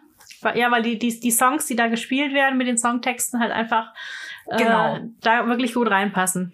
Ja, das ist natürlich schön, wenn man da ein Mhm. bisschen mit, mit Musik, also ein bisschen wie eine Songfic quasi. Ja, Wenn man Ja, so ein bisschen also- mit Musik arbeitet. die ganze schon Serie ist überhaupt sehr Fanfic-lastig. Also man hat so ein Von- bisschen das von- Gefühl, eine, eine, eine Fanfic. Es ist so, so eine Serie, wo ich mir denke, oh mein Gott, ich hätte das so gerne geschrieben. Freund von mir hat auch gemeint, ähm, er kriegt da, also ich habe das mit einem Freund zusammengeguckt äh, und er hat gemeint, er kriegt harte TikTok-Vibes von diesem Musikeinsatz her. Ja. Und ich, ich finde die Romanze einfach sehr cool. Es ist halt, Ja, das ist halt wirklich diese Impossible Romance. es ist dieses, äh, sie, sie lieben sich und sie bringen sich fast gegenseitig um. Also es ist, ja, es ist im Prinzip wie bei Buffy und Spike, nur dass es halt zwei Mädels sind dieses Mal. Ja, also es, Es ist, als hätte man, äh, ich finde auch, also ich, ich finde, ich finde es auch von diesem, von diesem Teenager-Aspekt her auch ganz gut getroffen, weil sie Ja. halt auch so ein bisschen Hormone auf elf sind. ja, Und zwar alle beide. Voll Hormon. Hormon at its best, ja? Gut, alles klar. Also, ähm, ich fand es ein bisschen schwierig von den Stylistic Choices. Es war nicht so ganz meine Serie. Ähm, aber ich kann absolut verstehen, dass es cool ist, dass man es, äh, dass, dass es einem echt viel Spaß machen kann. Und das ist halt mal auch wirklich eine Serie, ähm, die halt wirklich explizit in your face Teenage Lesben. Aber, ach, ist dann der quasi der, der, der Titel First Kill inspiriert wahrscheinlich von First Kiss? ja, Ah, okay. ja, verstehe. weil es ist ein, ein, ein Wortspiel, was damit, äh, da gibt's ziemlich viele Wortspiele. Weil. First Kiss ist ja, Ja. so, das ist ein feststehender Ausdruck und First Kill. ja, und First, Äh, das ist so der, der Also First, ja Kill ist First Kiss. Und sie der töten First- ja beides im Prinzip. Ja, der Also- First Kill ist halt für beide Familien sehr wichtig und mit Traditionen behaftet. Also als Vampir musst du halt deinen First Kill machen, damit wirst du quasi erwachsen, weil du ja dann äh, als Blut trinkst. Vampirjäger- Als Vampirjäger musst du halt auch. auch deinen First Kill machen, du musst deinen ersten Vampir töten. Und diese beiden Mädels haben einen First Kill und einen First Kiss. ja, und, Ah. das, und sie, sie, wären quasi der ausgewählt jeweilige als First Kill für die andere. ja, Ach Gott, ja klar. deswegen Oh. Drama, Drama. Drama, Drama, Baby. Also das, das, das ist schon ähm, wirklich Beware. sehr... Also Mädels, schnappt euch eine Kiste Prosecco und schaut euch das an. Ja, und Und Jungs, wenn ihr Bock habt, schaut euch das natürlich auch an. Ihr könnt Genau. auch was vom Prosecco abhaben. Genau, wen ich noch, wen ich noch sehr großartig finde bei den erwachsenen Charakteren, also ich liebe ja die, die Mutter von Cal, weil du, du musst halt überlegen, es ist eine Familie, wo du, äh, du hast, der, der Vater ist ein prominenter Vampirjäger, die Söhne sind prominente Vampirjägerinnen und sie als Frau geht da aber nicht unter. Sie, Ja, sie hat halt so ihre, ihre Familie im Griff. Sie ist, sie ist auch, sie ist genauso eine starke Kämpferin wie ihr Ehemann. Das ist halt wirklich, äh, Ja, das ist halt, auch nicht? das ist halt eine Familie, wo du, wo du wirklich Equality hast. Und äh, andersrum bei den Vampiren hast du eine Welt, also quasi eine Familie, die von Frauen dominiert wird und von Frauen Mhm. regiert. Und, da, und das ist halt auch, äh, der, der Papi ist, ist quasi so ein bisschen das, der, der rein geheiratete äh, äh, Kleinvampir. Nicht mit der, nicht mit der großen traditionsreichen Familie im Hintergrund. Die kommt von mütterlichenseits. das ist die aber, Oma ist die das ist Familienmatriarchin. aber so ein bisschen wie früher bei Bibi Blocksberg, wo Ja. die Männer einheiraten. Ja, ist doch so. Ja, die das ist ein super sind. Vergleich, weil der sieht auch noch einfach so ein bisschen aus. Aus wie. Okay. Also Aber es ist so ein die bisschen- Frisur ist ähnlich, er hat ein bisschen dunklere Haare, aber er ist, er ist halt dann auch der, ähm, äh, er ist irgendwie District Attorney Mhm. und er ist dann wiederum derjenige, der für die Vampirfamilie die ganze Zeit die Leichen verschwinden lässt. Ah, verstehe. Ja, also ist halt, ist halt, ähm, da muss ich sagen, äh, ja, es passt zu, zu, zu Bibi Blocksberg, wo der auch so ein bisschen das Matriarchalische hast. Es passt aber auch zu, ähm, zur Adams Family, wo zwar Gomez offiziell das Oberhaupt der Familie ist, aber du merkst eindeutig, dass Morticia die Hosen anhat in der Mhm. ganzen, in der ganzen Family.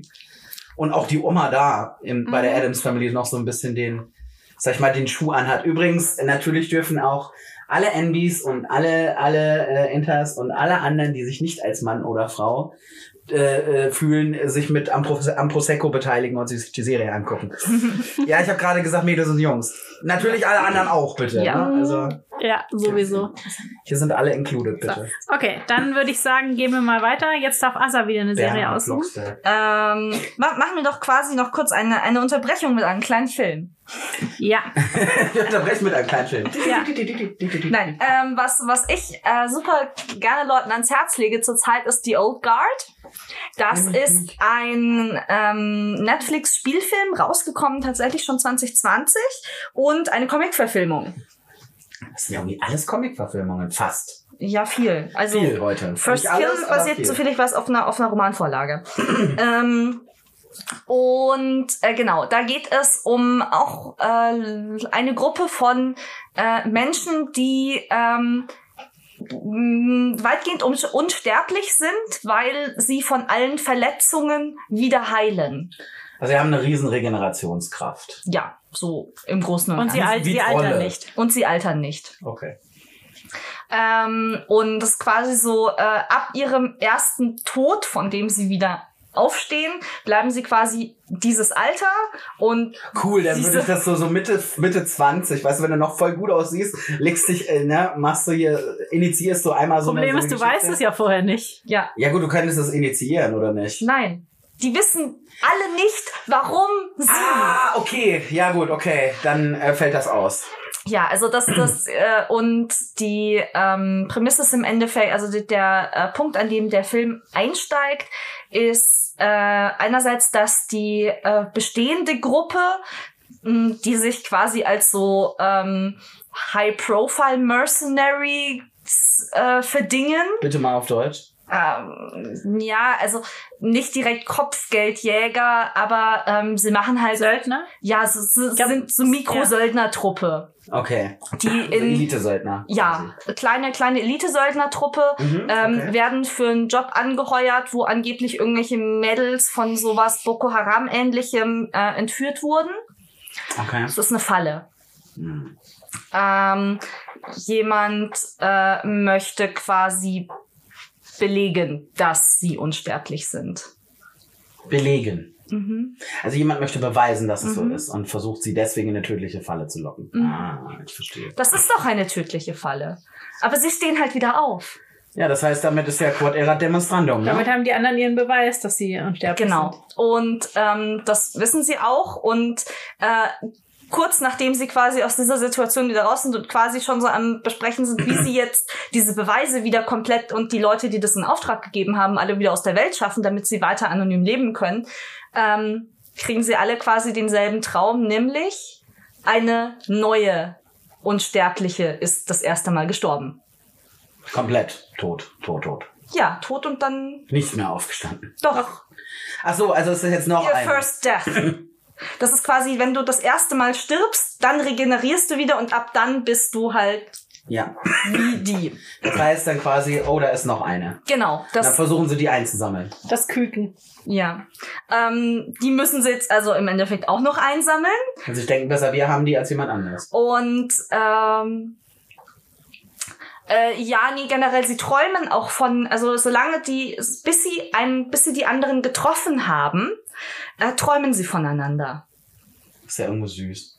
Ja, aber teilweise auch ziemlich disturbing. Okay. Weil Also sie haben quasi so eine Connection. Ja, da gibt's irgendeine Connection, aber wie gesagt, die, ähm, sie, sie haben keine Erklärung. Die älteste von denen ist Andromache the Scythian. Also quasi eine Sagengestalt aus der griechischen Andromache, Mythologie. ja. Ähm, Andromache, Andy, ist so die Mhm. alte Haut drauf dieser Gruppe. Ähm, hochfunktionale Alkoholikerin. Okay. Ähm, ja. Ja gut, bei dem Scheiß, der da teilweise abging. und den macht sie schon seit 6000 Ich Jahren. weiß ja, der- irgendwann brauchst du irgendein Hobby. Und, Und wenn es der ähm, Alkohol ist. Leider. Also es gibt eine wunderbare Szene, wo sie aus Afghanistan mit einem russischen Schmuggelflugzeug rausfliegen. Und äh, Andy ist so nach dem Motto so, äh, also die ähm, Nile, die neue, ist so, ist das safe? Ist das hier überhaupt sicher? Und An- Andy ist so, was ist der Unterschied? Du wirst es überleben. nimmt sich die, macht da eine Kiste auf, nimmt sich den Wodka, setzt sich und meint so, weg mich, wenn wir da sind.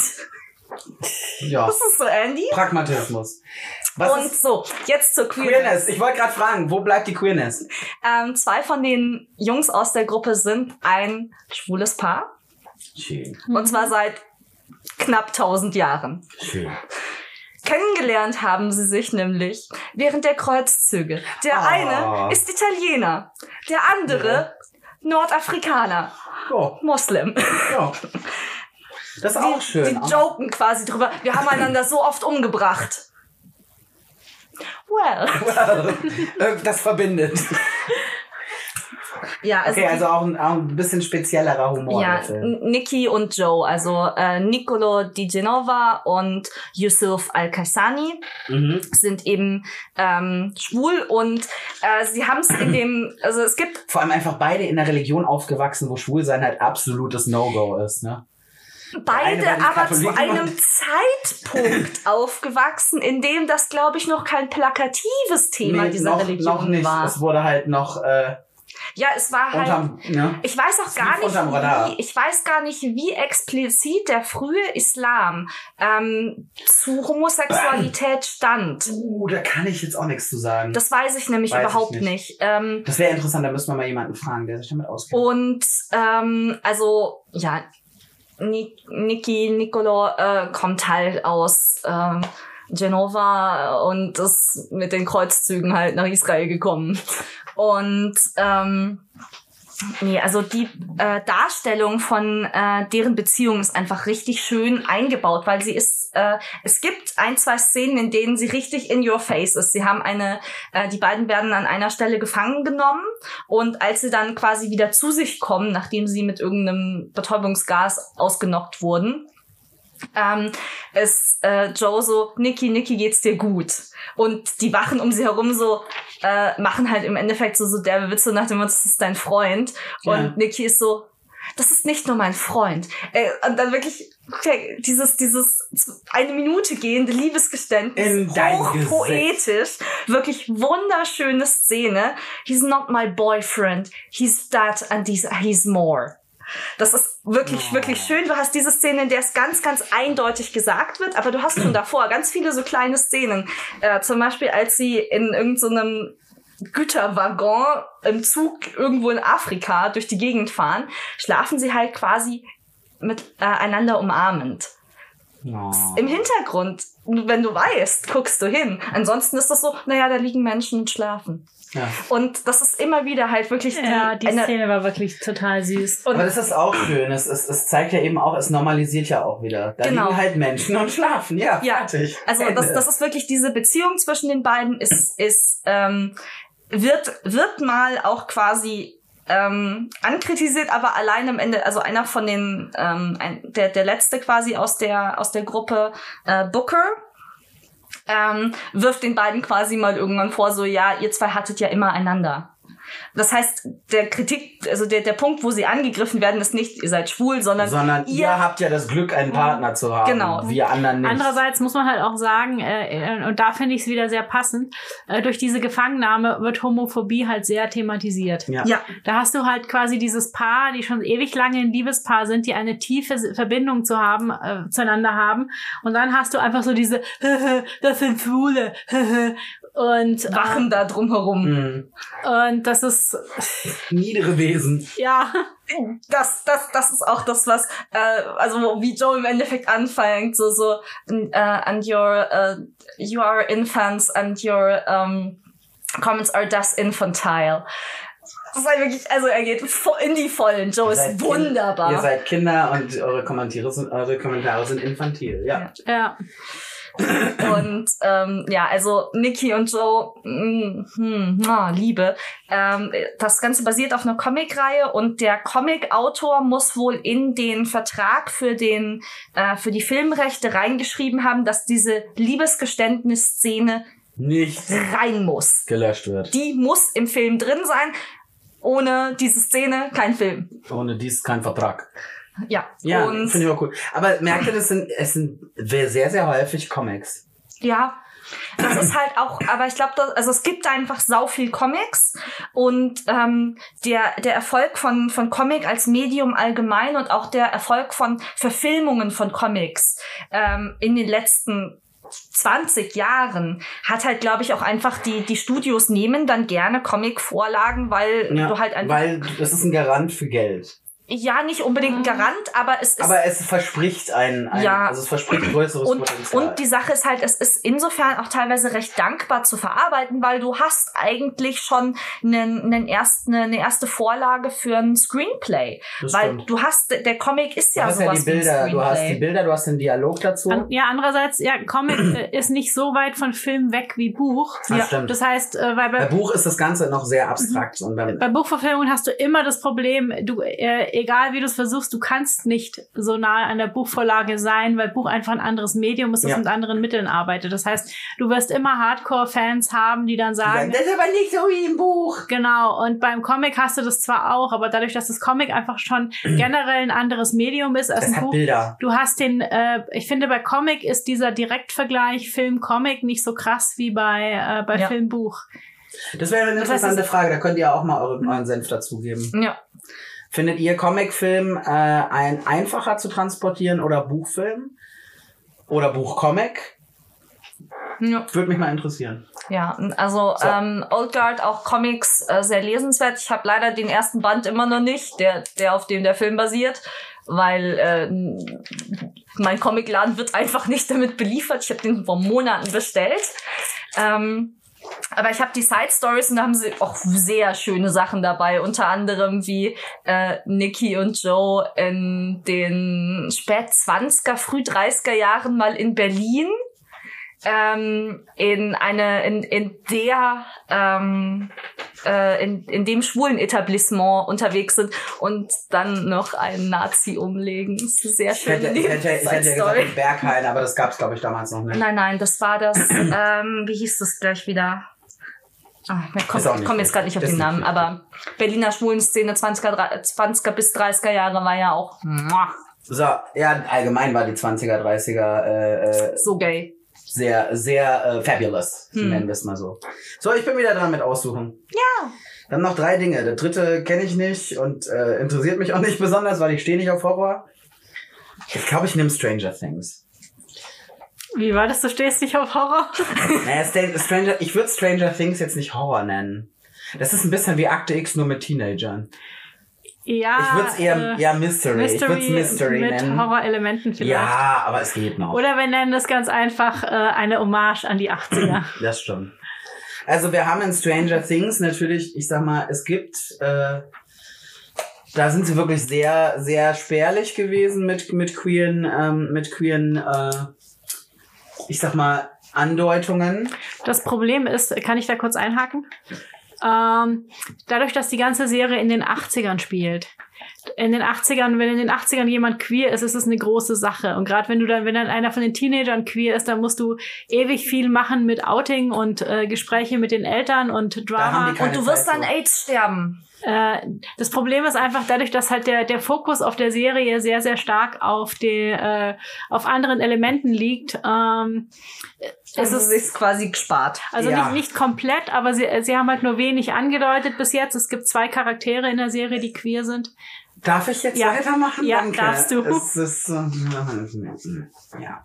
Ähm, ja, es ist im Prinzip, äh, ich hatte es jetzt, also ich hatte jetzt, ich hatte es jetzt auf jeden Fall bei einem, definitiv. Beim zweiten müsstest du dann einhaken, Ja, das weiß ich ich nicht. machen. Also bei einem kam es halt jetzt quasi auch durch, äh, ich sag mal, durch verschiedene Szenen, die äh, in, den, in, den, in den Staffeln auftauchen, ähm, wo sich die Fans dann gefragt haben, so, war das jetzt eine, war das jetzt so ein bisschen so ein queeres Liebesgeständnis oder, oder wie, wie kann man das deuten? Und äh, da hat sich dann der Autor, also nicht der Autor, der, der Actor, also der Schauspieler von äh, Will, also ne, Ja, ich denke, das wir- kann man sagen. Das ist kein als Nee, steht auch überall im Netz. Also der, der Actor von Will hat sich dann zu Wort gemeldet und gesagt, ja, äh, es war definitiv ein queeres Liebesgeständnis von Will an Mike. Also von Will, der eigentlich in seinen besten Freund Mike verliebt ist. Und zwar schon seit Ewigkeiten. Der den Mund nicht aufgekriegt hat, klar, weil er wahrscheinlich auch erstmal selber auf sich selber klarkommen musste. Ne, ähm, dann hast du auch so ein bisschen, äh, wenn du das weißt, finde ich, macht auch die gan der ganze Character Arc von Will so ein bisschen Sinn mit dem, er war ja besessen von von von Wegner, also von dem Shadow Monster und ähm, du merkst halt auch, das ist so dieses, es ist in mir und ich will das raushaben und ich fühle mich damit nicht gut und ich fühle mich ganz anders und, äh, und ich komme nicht klar auf mich selber und ich, ich empfinde Dinge, die ich gar nicht empfinden will. Und das kann man auch so ein bisschen sehen als dieses, oh mein Gott, ich weiß nicht, wie ich damit umgehen soll, dass ich wahrscheinlich homosexuell bin. Also man könnte es im übertragenen Sinne Mhm. ein bisschen Ja. äh, im, ab, ne, auf diese, auf diese, ich werde, ich meine, die sind elf am Anfang, ne? die sind noch recht jung. Elf, zwölf, glaube ich, um den Dreh. Und äh, na, wenn du dann einfach anfängst, sowieso mit dir selber klarkommen zu müssen in der Pubertät. Ähm, und man könnte es quasi so ein bisschen auch im übertragenen Sinne auf, äh, auf dieses Thema münzen, auf sein Coming Out. Ja, und irgendwann schafft das aber dann einfach mal Mike äh, so mehr oder weniger durch die Blume die Wahrheit zu sagen. Das Dumme ist halt, dass Mike ist, erwidert diese Gefühle halt nicht. Mike ist halt bis über beide Ohren in jemand anderen verliebt. Mhm. Ja, das ist auch klar, weil die beiden sind das Hauptpairing, also dass Mike in Elle verliebt ist, ist von, von eigentlich von Anfang an klar. Ja. Dann Und es ist ist, nichts gespoilert. es ist, war halt sehr schön, äh, einfach zu sehen, dass dann auch der, der Actor halt gesagt hat, ja, ist so. Punkt. Ja, das, mhm. das Interessante war ja, dass man, äh, es wurde halt lange Zeit nicht thematisiert. Also, äh, ich muss sagen, man, ich hatte von äh, Staffel 1 halt das Gefühl, es könnte so sein. Also auf mich hat's halt immer so gewirkt, als wäre Will in Mike verliebt. Und am Anfang ist es halt noch so eine, so, so eine Kinderliebe, weil, weil Kinder, äh, ähm, unterscheiden auch weniger zwischen Freundschaft und Liebe. ja. Und äh, aber später, nachdem halt es klar ist, dass Mike mit Elle zusammen ist, merkt man halt immer, dass Will daran zu knabbern hat. Und Will ist einerseits eifersüchtig, andererseits will er es aber nicht sein, weil er, Weil er halt, gönnt's ihm ja auch er möchte seinen Freunden halt das Glück gönnen, weil er ist ja dann auch mit Elle befreundet und ähm, ja, Mike ist halt sein bester Freund. Aber er, ähm, er steckt halt immer zurück und kämpft halt so ein bisschen mit seiner Eifersucht. Er hat halt auch das Problem, er ist in der ganzen ersten Staffel nicht da, weil er gefangen ist im, im, im, äh, Im The Upside Down, ja. Im Upside Down und Elle natürlich in der Zwischenzeit mit seinen Freunden bondet. Das heißt quasi, die kommt in die Clique, ohne dass er eigentlich mitentscheiden durfte, sie aufzunehmen. Das ist ja auch das, was in der zweiten Staffel dann mit Max ist, weil ähm, Max möchte in die Clique, auch wenn sie es nicht zugibt. Und Mike ist so voll dagegen, weil nein, sie hatten schon ein Mädchen in der Clique. Das ist auch wieder so typisch, wir haben schon ein Mädchen in der Clique, wir brauchen kein zweites. Und ja, es ist halt auch dieses, Mike will halt den, eigentlich den Fehler nicht nochmal machen. Er möchte, wenn dann, das alle entscheiden. Und das können sie nicht, weil Elfie ist nicht da. Ähm, und er hat halt in der ersten Staffel war halt schon die Sache, dass sie nur zu dritt entschieden haben, weil Will nicht mehr da war. Und du merkst halt auch, Will fühlt sich da immer noch ein bisschen ausgeschlossen. Mhm. Aber natürlich, er möchte eigentlich, möchte er, dass Mike glücklich ist. Aber du merkst halt einfach, er ringt da mit sich. Und wer ist der zweite Charakter? Das habe ich jetzt nicht geschnallt. Äh, ich glaube, für dich ist es ein bisschen ein Spoiler, weil du die dritte und vierte Staffel noch nicht geguckt hast. Ja, ich bin gerade äh, am Ende der zweiten. Aber äh, das kann, kann man auch dir verraten, es ist Robin. Ach, das habe ich, glaube ich, sogar gelesen. Ach ja, ja, ja, cool. Okay. Gut. Die Kellnerin. Die fünf Sprachen spricht. Ich habe Du genau Stranger null Things Folgen von Stranger. Things gesehen, deswegen bin ich sehr still.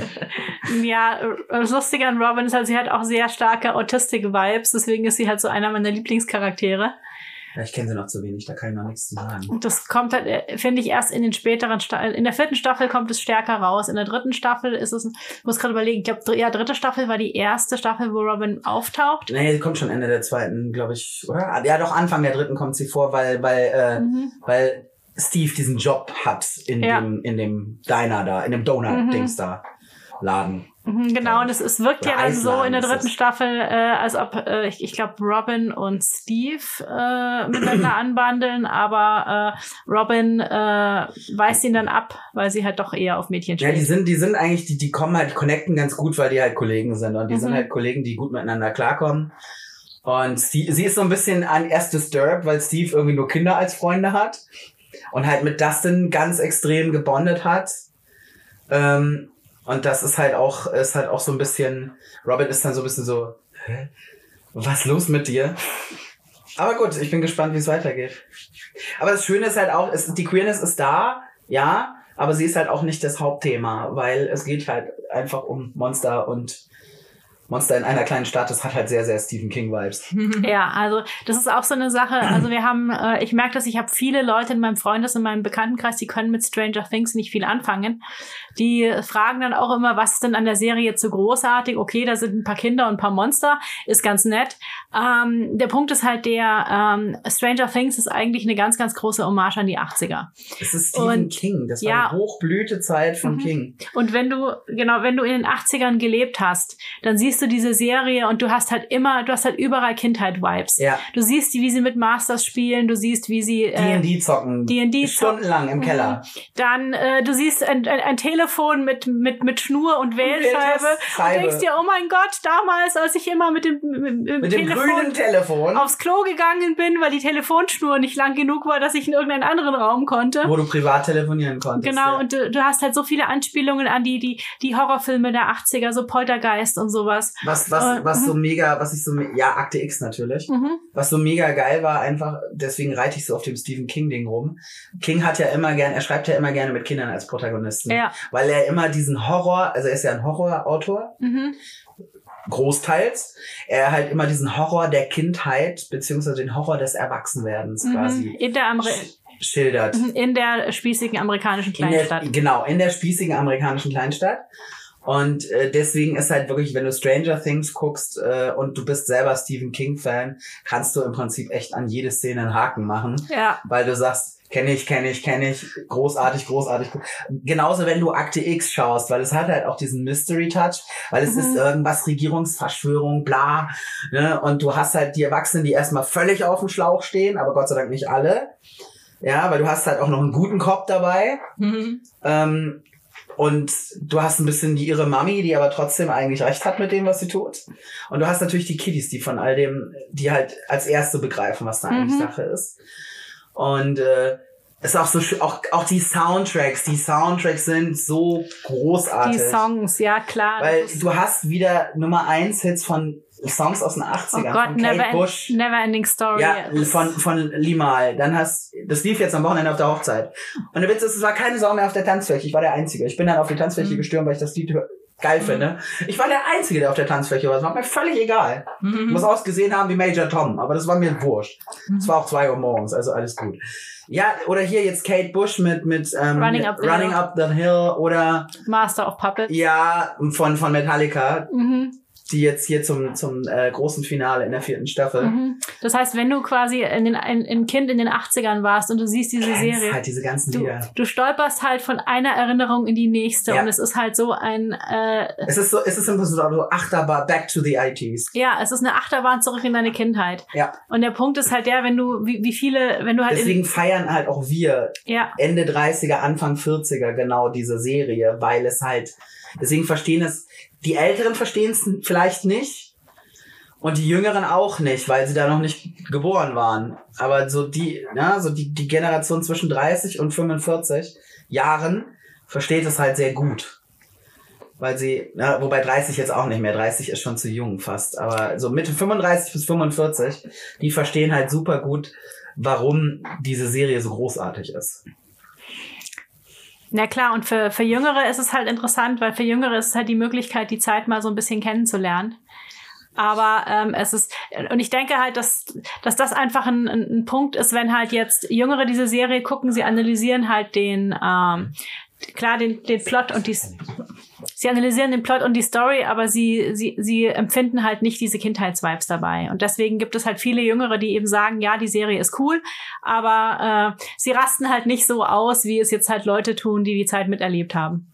Ja. Für mich ist dieser ganze 80s-Vibe und der King-Vibe sind beides Dinge, weswegen ich das einfach, glaube ich, einfach nie gucken werde, weil ich diese 80s-Nostalgie überhaupt nicht habe. Ich bin da genau diese paar Jahre zu jung. Ich bin ja, Ja. 89 geboren. Ja, gut. Ähm, und King habe ich nie einen Zugang zu gefunden. Okay. Das war für mich einfach nie, nie, äh, Nö, mich nie interessiert. okay. Das ist so einfach so dieses, diese ganze Prämisse. Ich kann verstehen, warum das Leute unglaublich berührt, gerade auch wenn das, und die gehen, so viel ich weiß, ja wirklich voll in die Nostalgie-Schiene. Ich bin immer so, für mich ist gerade diese 80s Mucke oft der totale Cringe. Ich finde die überwiegend furchtbar. Okay, nee, ist, ja- ist ja völlig in Ordnung, alles gut. Und Okay. das ist dann immer so dieses, oh Gott, 80er Mucke, ich gehe da mal. Ich finde es halt so witzig, weil so nach dem Motto, wenn du denkst, die Mode in den 80ern, in den 80ern gab es keine Mode. Also die 80er sehen modisch oft aus, wirklich so eine einzige Bad Taste Party. Also wirklich, du hast das hässlichste aus dem Schrank geholt, was du überhaupt hast. Ja, angefangen von Hawaii-Hemden bis hin zu äh, Shorts und Socken in Sandalen. Ne? Also alles, alles modische, schlechte kommt gefühlt aus den 80ern. Nicht ganz alles, aber fast alles. Röhrenjeans. Und äh, aber dafür fand ich, haben sie halt einfach geile Musik. Aber wie gesagt, das ist Geschmackssache, ne? Leute ist stehen Sache. auf Synthesizer und Leute finden Synthesizer scheiße. Also ist auch nicht alles gut an Musik, was aus den 80ern kam, um Gottes Willen. Ja gut, Ähm, es gibt und es wird andere Serien geben, die haben halt wieder 90er-Nostalgie. Ja, was auch schön Das ist auch ist. super im Trend, weil halt auch viele Leute die jetzt halt auch die.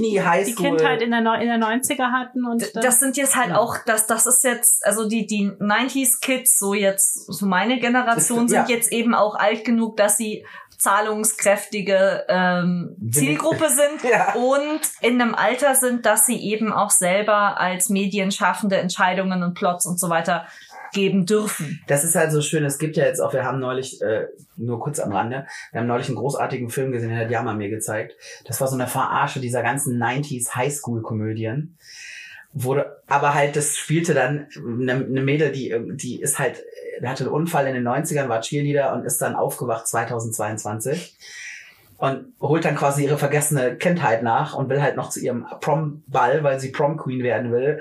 Und die, äh, ihre ehemals beste Freundin als Schuldirektorin hat halt den Prom-Queen abgeschafft, weil sie will, sie läuft dann auch so durch die, die Direktorin läuft durch den Prom so, äh, ist alles okay, fühlt sich jeder hier in, inkludiert? Ja, also die ist wirklich so, das ist so dieses mega, ähm, Political Correctness, hart auf die Schippe genommen, aber halt auch wieder cool. Also du hast, Mhm. auch du hast dann die, die, die, die ihre, ihre ehemalige Feindin hat jetzt eine Tochter, die ist auf Insta mega der Star und Influ und voll woke und sie ist auch, so, aber im, im positiven Sinne. Am Anfang denkt man, oh Gott, was ist das für eine Bitch?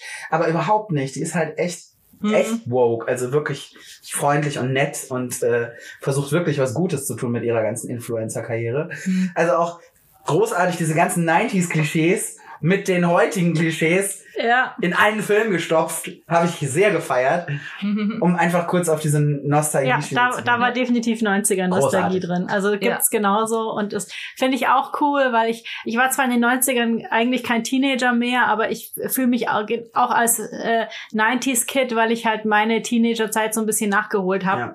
Ich wurde ja, als ich in der Schule war, noch äh, ziemlich gemobbt von allen und hatte da nicht wirklich Feel you. Viel äh, Nerv für äh, Teenie-Leben. Das kam bei mir alles erst später.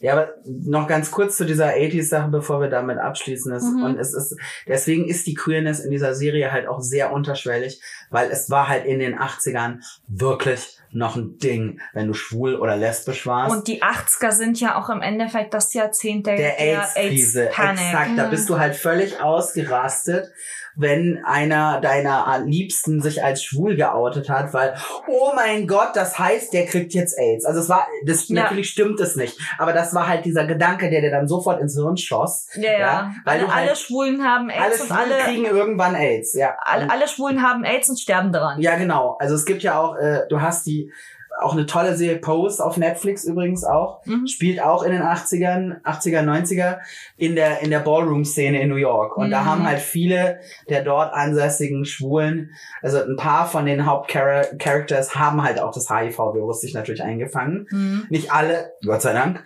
Aber da kommt genau dieses, diese Thematik da zum Tragen. Ja, ja. Das Also, ist, das Auch, auch eine Empfehlung übrigens. Wollen wir, da wir noch einige Serien übrig haben, aber die Folge schon sehr Ja, lang die Folge wird. Vielleicht. dann machen wir doch den Rest in der, in der, in, in der Steady, würde ich sagen. Ja, nee, dass wir hier vielleicht doch einen Cut setzen und äh, einen, Also- einen Teil drei oder vier der Serien machen, weil ich Also ich meine, jetzt Ja. sind wir, wir haben noch acht Minuten, voll, bis wir eine 90 voll haben. Das Ja, machen wir doch jetzt einfach Ja. noch in Kurzzulauf, weil wir haben so über die Serien auch nicht viel zu sagen, glaube ich. ja, Deswegen gut. haben wir sie ja hinten dran geschoben. Okay, dann also, machen wir hier. Dann mache ich mal kurz Umbrella Academy. Also ähm, Umbrella Academy ist eine äh, auch eine Superhelden-Story-Serie, die das Ganze halt ein bisschen on top dreht, weil eben ähm, die die Kids wurden quasi ausgebildet, äh, von Kindheit an äh, Superhelden zu werden. Äh, nur leider haben sie halt, immer wenn es drauf ankommt, verkacken sie leider. Und da sie mit äh, Zeitreisen rumspielen, äh, kreieren sie im Endeffekt die ganze Zeit die Paradoxons, die ähm, äh, die Welt in den Abgrund führen. Das ist so ein bisschen so die Prämisse von, von jeder Von Staffel von Umbrella Academy. Ähm, you mess with time, you fuck up and everything goes to shit. Ja. Ähm, und Umbrella Academy hat einerseits als äh, Teil von dieser ähm, Maincast Klaus. Äh, Klaus ist ähm, Pan. Pan, Mit sehr Tendenz zu Pan, mit Tendenz zur Schwule. Also seine eine wirklich meaningful Beziehung hat er, als er, also die wird, also das, das, die, das Erzählerische ein bisschen obskur, weil sie es quasi nur in Rückblenden erzählen. Ähm, weil er klaut quasi seinem Bruder den Zeitreise, die Zeitreise-Aktentasche, aktiviert die unabsichtlich, ähm, landet im Jahr irgendwann in den 60s in Vietnam, Oh, scheiße. ähm, verliebt sich dort unsterblich in einen seiner Mitsoldaten, Oh, ähm, der stirbt. oh Gott. Und das, also, das passiert im Endeffekt alles erstmal offscreen und dann die, die, das erstmal onscreen passiert, dass Klaus klaut die Aktentasche. Zeit reist damit und das nächste, was du siehst, ist Klaus ist wieder da, sitzt wieder in dem Bus mit der Aktentasche und ist ein bisschen durch. Okay. Und diese ganze Backstory von, von seiner Kommt großen. Liebe wird in, in quasi nur in Rückblenden so zwischendrin dann erzählt. okay. Ähm, und dann in der nächsten Staffel hat, äh, landet Klaus wieder in den 60ern. Landen sie, da landen sie dann alle in den 60s. Und da gründet Klaus dann seine eigene beknackte Guru-Sekte. Und hat dort einfach mit allem, was in dieser Sekte rumläuft, Sex. Sex. Ja, gut. Das Okay. ist eine Guru-Sekte in den Ja 60s. gut. ja, gut. Freie Liebe und so, ne? Und ähm, ja, also das ist das ist Klaus. Klaus ist auch sehr, also Klaus wird gerade in der ersten Staffel auch noch relativ stark wirklich auch mit so bisschen Klischee-Gay dargestellt. Und er ist halt ein totales Drogenwrack. Was unabhängig davon ist. Das liegt an seinem, an den Traumata seiner Kindheit, das mit dem Drogenwrack.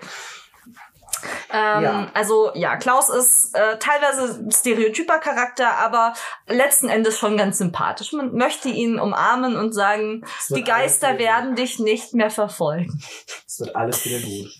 Ähm, genau. Und der andere Charakter, wo es unglaublich viel Fallout im Internet gab, Ja, Fallout ist das richtige Wort dafür. Also Ähm. diese, diese Kommentare teilweise, die kannst du echt im Atommülllager entsorgen. ja, ist Ohne ähm. Ja, wenn, oh, welcher Charakternamen. Also ist die, der Schauspieler ist Elliot Page, der ist, äh, das ist ein Transmann, Trans-NB-Mann. Ich bin mir jetzt gerade nicht mehr ganz sicher. Ich glaube, Trans stimmt schon. Trans ist auf jeden Fall richtig. Trans ist auf jeden Fall schon mal richtig. Und ähm, Das, der coole Punkt ist, sie haben diese Transition von äh, Female to Male sehr cool einfach stillschweigend in die Serie und in den Plot mit eingebaut, was ich sehr geil finde und sehr Ja. fortschrittlich. Habe ich, habe ich, äh, also ich habe es nur medial verfolgt, mh, habe ich sehr gefeiert. ja, Ähm, also sie, sie haben das in den ähm, einfach haben, kommentarlos übernommen und Ja, das gut. ist im Endeffekt Bauen am, am ein. Anfang der dritten, also zwischen äh, der ähm, zweiten und dritten Staffel quasi war dann die die Transition von Elliot Page im Endeffekt abgeschlossen und äh, der Charakter ähm, ist halt am Anfang noch als als Mädchen, als junge Frau geschrieben ja. und ähm, in der zweiten Staffel ähm, hat sie noch als ähm, perceived female eine ähm, perceived lesbische Beziehung, also eine queere Beziehung mit einer Ja. Frau. Und ähm, am Anfang der dritten Staffel ähm, ist es dann im Endeffekt wirklich relativ direkt, dass im Endeffekt ähm, ähm, äh, Sie halt eine queere Beziehung genau. immer noch zu einer Frau Vic- hat. Victor, halt, dann, also dann halt Victor halt ist. im Endeffekt sagt so, ähm, im Endeffekt zum Friseur reinläuft äh, und sich einen Kurzhaarschnitt holt und im Endeffekt dann sagt, könnt ihr mich bitte Victor nennen und die ganze restliche Crew ist so, okay, wenn das, das ist, was du möchtest, dann okay, machen wir das. Und damit ist das Ganze im Endeffekt, es wird noch mal kurz im Endeffekt die, die Motivation kurz angerissen, aber dann ist das ganze Thema im Endeffekt durch und für alle anderen und für die Gruppe und für alle ist das ab dem Punkt Victor. Ja. Ähm, ja, leider Gottes war das Internet nicht so ruhig, weil das Internet kann einfach den Mund nicht halten. Also es gab die kontroverseste Diskussion über, über diese, diese Handhabung der Mhm. ganzen Sache oder auch allgemein über die Transition von Ja, dazu, Page. dazu muss man aber sagen, das ist ein komplett anderes Thema und ich denke, darüber werden wir, werden wir Ja. wahrscheinlich demnächst auch noch eine Folge machen. Es gibt zurzeit äh, ähm, ein sehr, eine sehr große mediale Hetze gegen Transpersonen. Ja. Aber Ja, unter anderem mit Sicherheit auch angestachelt durch Danke J.K. Rowling äh, und viele andere nette Leute. J.K. Rowling wird eher von den Leuten instrumentalisiert, die da wirklich dahinter stecken. Aber Ja, wie gesagt, anderes Thema. gesagt, ja, mhm. unter anderem. ja, Ja, nee, also auf jeden Fall ähm, Umbrella Academy, ähm, coole, über weite Teile auch einfach selbstverständliche Queer Representation. Ähm, und wenn man, also kann man sich echt mal angucken. Äh, ich finde es jetzt nicht super übergrandios, aber es ist, war nette Unterhaltung. Ich habe es noch nicht ganz gesehen. Ja. Ich habe es bis Anfang der dritten Staffel gesehen. So, ich glaube, das letzte hast nur du geguckt, oder? Ja, ich glaube, dazu muss man auch nicht so viel sagen, weil es ist jetzt keine speziell queere Serie. Es ist halt eine Horrorserie, wo halt auch Queerness drin vorkommt. Ähm, Haunting of Hill House. Äh, die Serie hat bis jetzt eine Staffel. Ich denke auch, dass es gut wäre, wenn sie mit der ersten Staffel zu Ende geht, weil der Plot wird einfach in der ersten Staffel gelöst. Es macht keinen Sinn, da noch eine zweite Staffel dran zu klatschen. Und es geht halt um eine Familie äh, mit, ähm, lass mich kurz durchrechnen, ich glaube fünf Kinder waren es. Ja, eine Familie mit fünf Kindern. Die haben, als die Kinder klein waren, in einem Horrorhaus gewohnt, also quasi in einem Haus, was gehauntet wird, wo, wo, es, wo es eben Geister Wo es halt spukt. wo es spukt. Und die Serie erzählt zum einen die Geschichte, was damals passiert ist, zum anderen auch die Gegenwart, wo die fünf Kinder jetzt erwachsen sind und halt immer noch vor diesen Geistern heimgesucht werden. Und es wird halt so langsam, es gibt dann auch wie, immer wieder so richtig schön, wie klassisch wie in den 90ern Charakterfolgen, wo halt in jeder Folge ein Kind oder halt auch die Vater und Mutter haben auch ihre Charakterfolgen, wo halt immer quasi aus der Sicht dieser Person erzählt wird, wie die Person das erlebt hat. Und die ganze Geschichte setzt sich quasi zusammen wie so ein Mosaik. Und ähm, da ich ja Horrorfilme mag, fand ich diese Serie sehr, sehr großartig, auch weil da viele schöne Anspielungen sind auf alte Horrorfilme, wo man halt auch danach suchen kann, wenn man Horrorfilme mag. Where's the queerness? Ähm, einer von den Charakteren ist queer. Also das äh, eine Tochter, Theo, die steht auf Frauen. Ähm, es spielt in der Serie nicht so eine Riesenrolle, weil wie gesagt, die, äh, die wichtigsten Beziehungen in dieser Serie sind quasi die Familienbeziehungen, also die Geschwister untereinander und die Geschwister zu den Eltern. Ja. Die, die Geschwister haben aber auch Partner, weil sie ja jetzt erwachsen sind. Die Partner spielen auch eine gewisse Rolle, aber halt keine so große, weil sie halt nur die Nebencharaktere sind. Okay. Und die beiden anderen Schwestern sind, äh, äh, ähm, die sind bei, die heiraten beide. Also die, bei, bei der einen, die hat auch Kinder, die, älte, die älteste Schwester. Und die mittlere Schwester ist eben Fio und die steht auf Frauen. Es gibt eine sehr witzige Szene auf der Hochzeit der jüngsten Schwester, wo eben die eine Bridesmaid in einem Zimmer ist und man sie stöhnen hört. Und die, äh, und zwei Charaktere stehen vor der Tür und rätseln, welcher Typ sie jetzt da drin verführt. Und die, der, der eine, die, äh, und sie, sie streiten, sie halten, schließen fast eine Wette ab, welcher Typ es ist. Und dann kommt halt, geht halt Raus. die Tür auf und die Schwester kommt raus. so hat die Motto, hä, was denn? Was? Habt ihr, habt ihr nicht gewusst, dass ich äh, auf Brautjungfern stehe? Nice. Das fand ich war sehr, sehr Ah, sehr nice. schön. Ja. Yo. Ja, das war jetzt Gott. richtig viel, richtig viel, lang. viel, viel Content heute. Aber Ey, wir haben äh, fucking also, anderthalb Ja, wir haben eine Doppelfolge. Folge. also, Ja, ich glaube, wir sparen uns heute den Steady, Steady Content, ey. also Nein. gu guckt Heartstopper und guckt die Old Guard. Ja, und guckt Young Royals. Guckt einfach alles. wenn ihr Zeit habt, guckt, Guckt einfach First Kill. alles. Guckt einfach alles, wenn Guckt ihr Stranger Things und wenn ihr Horror mögt, dann guckt Haunting of Hill Ja. aus. Wenn ihr, wenn ihr keinen Horror mögt, dann guckt es nicht, nicht. weil es halt einfach wirklich eine Horrorserie Es sind so, so, so Filme der Kategorie, wie Thorsten Sträter sagen würde, kann man noch mal gucken. Ja, also wenn ihr mal einen regnerischen Tag habt, mach einfach. Ja. Viel, viel. Vielen Dank, dass ihr zugehört Ja, habt. genau. Wenn ihr bis hierhin zugehört habt, dann vielen Dank dafür. Für alle Steadyisten und alle, die es werden wollen, äh, gibt es die Möglichkeit, den Hard Mode, Easy Mode oder Normal Mode zu aktivieren. Einfach auf unsere Steady-Seite gehen. Äh, Und genau, wenn ihr die restlichen Folgen von unserem Podcast noch nicht gehört habt, dann könnt, Könnt ihr das das auf allen möglichen Podcast-Portalen. ja, auf Amazon, auf Deezer, auf äh, Podimo, auf Spotify natürlich.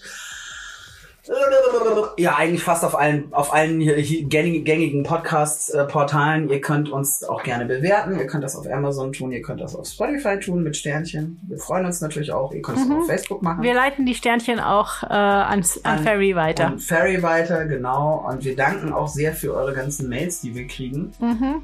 Die werden alle schon gerade schön gestapelt für die nächste, für den nächsten Stream. Mhm. Da lesen wir sie dann alle vor. Ja, es wird doch am Ende dieser Staffel natürlich wieder ein Stream Natürlich. geben. Ähm, genau. Es wird jetzt aber noch eine Lab-Folge geben und dann werden wir in eine kleinere Sommerpause gehen, weil Mhm. wir brauchen auch einfach ein bisschen. Ja, dann sind wir, sind wir auch Mitte, weil- das müsste jetzt Mitte die September vierte wieder Folge sein und die Lab-Folge wird dann die fünfte Folge. Es wird ja immer abwechselnd, es ist Ja. ja immer abwechselnd eine Lab-Folge und eine andere Ja. Folge. Und dann nach der Sommerpause machen wir dann ähm, Weiter. weiter mit neuen Folgen. Genau. Hurra! Hurra! So, Dankeschön. und wir gehen jetzt alle nochmal rüber zu Steady und dann äh, sehen und hören wir uns äh, in zwei Wochen.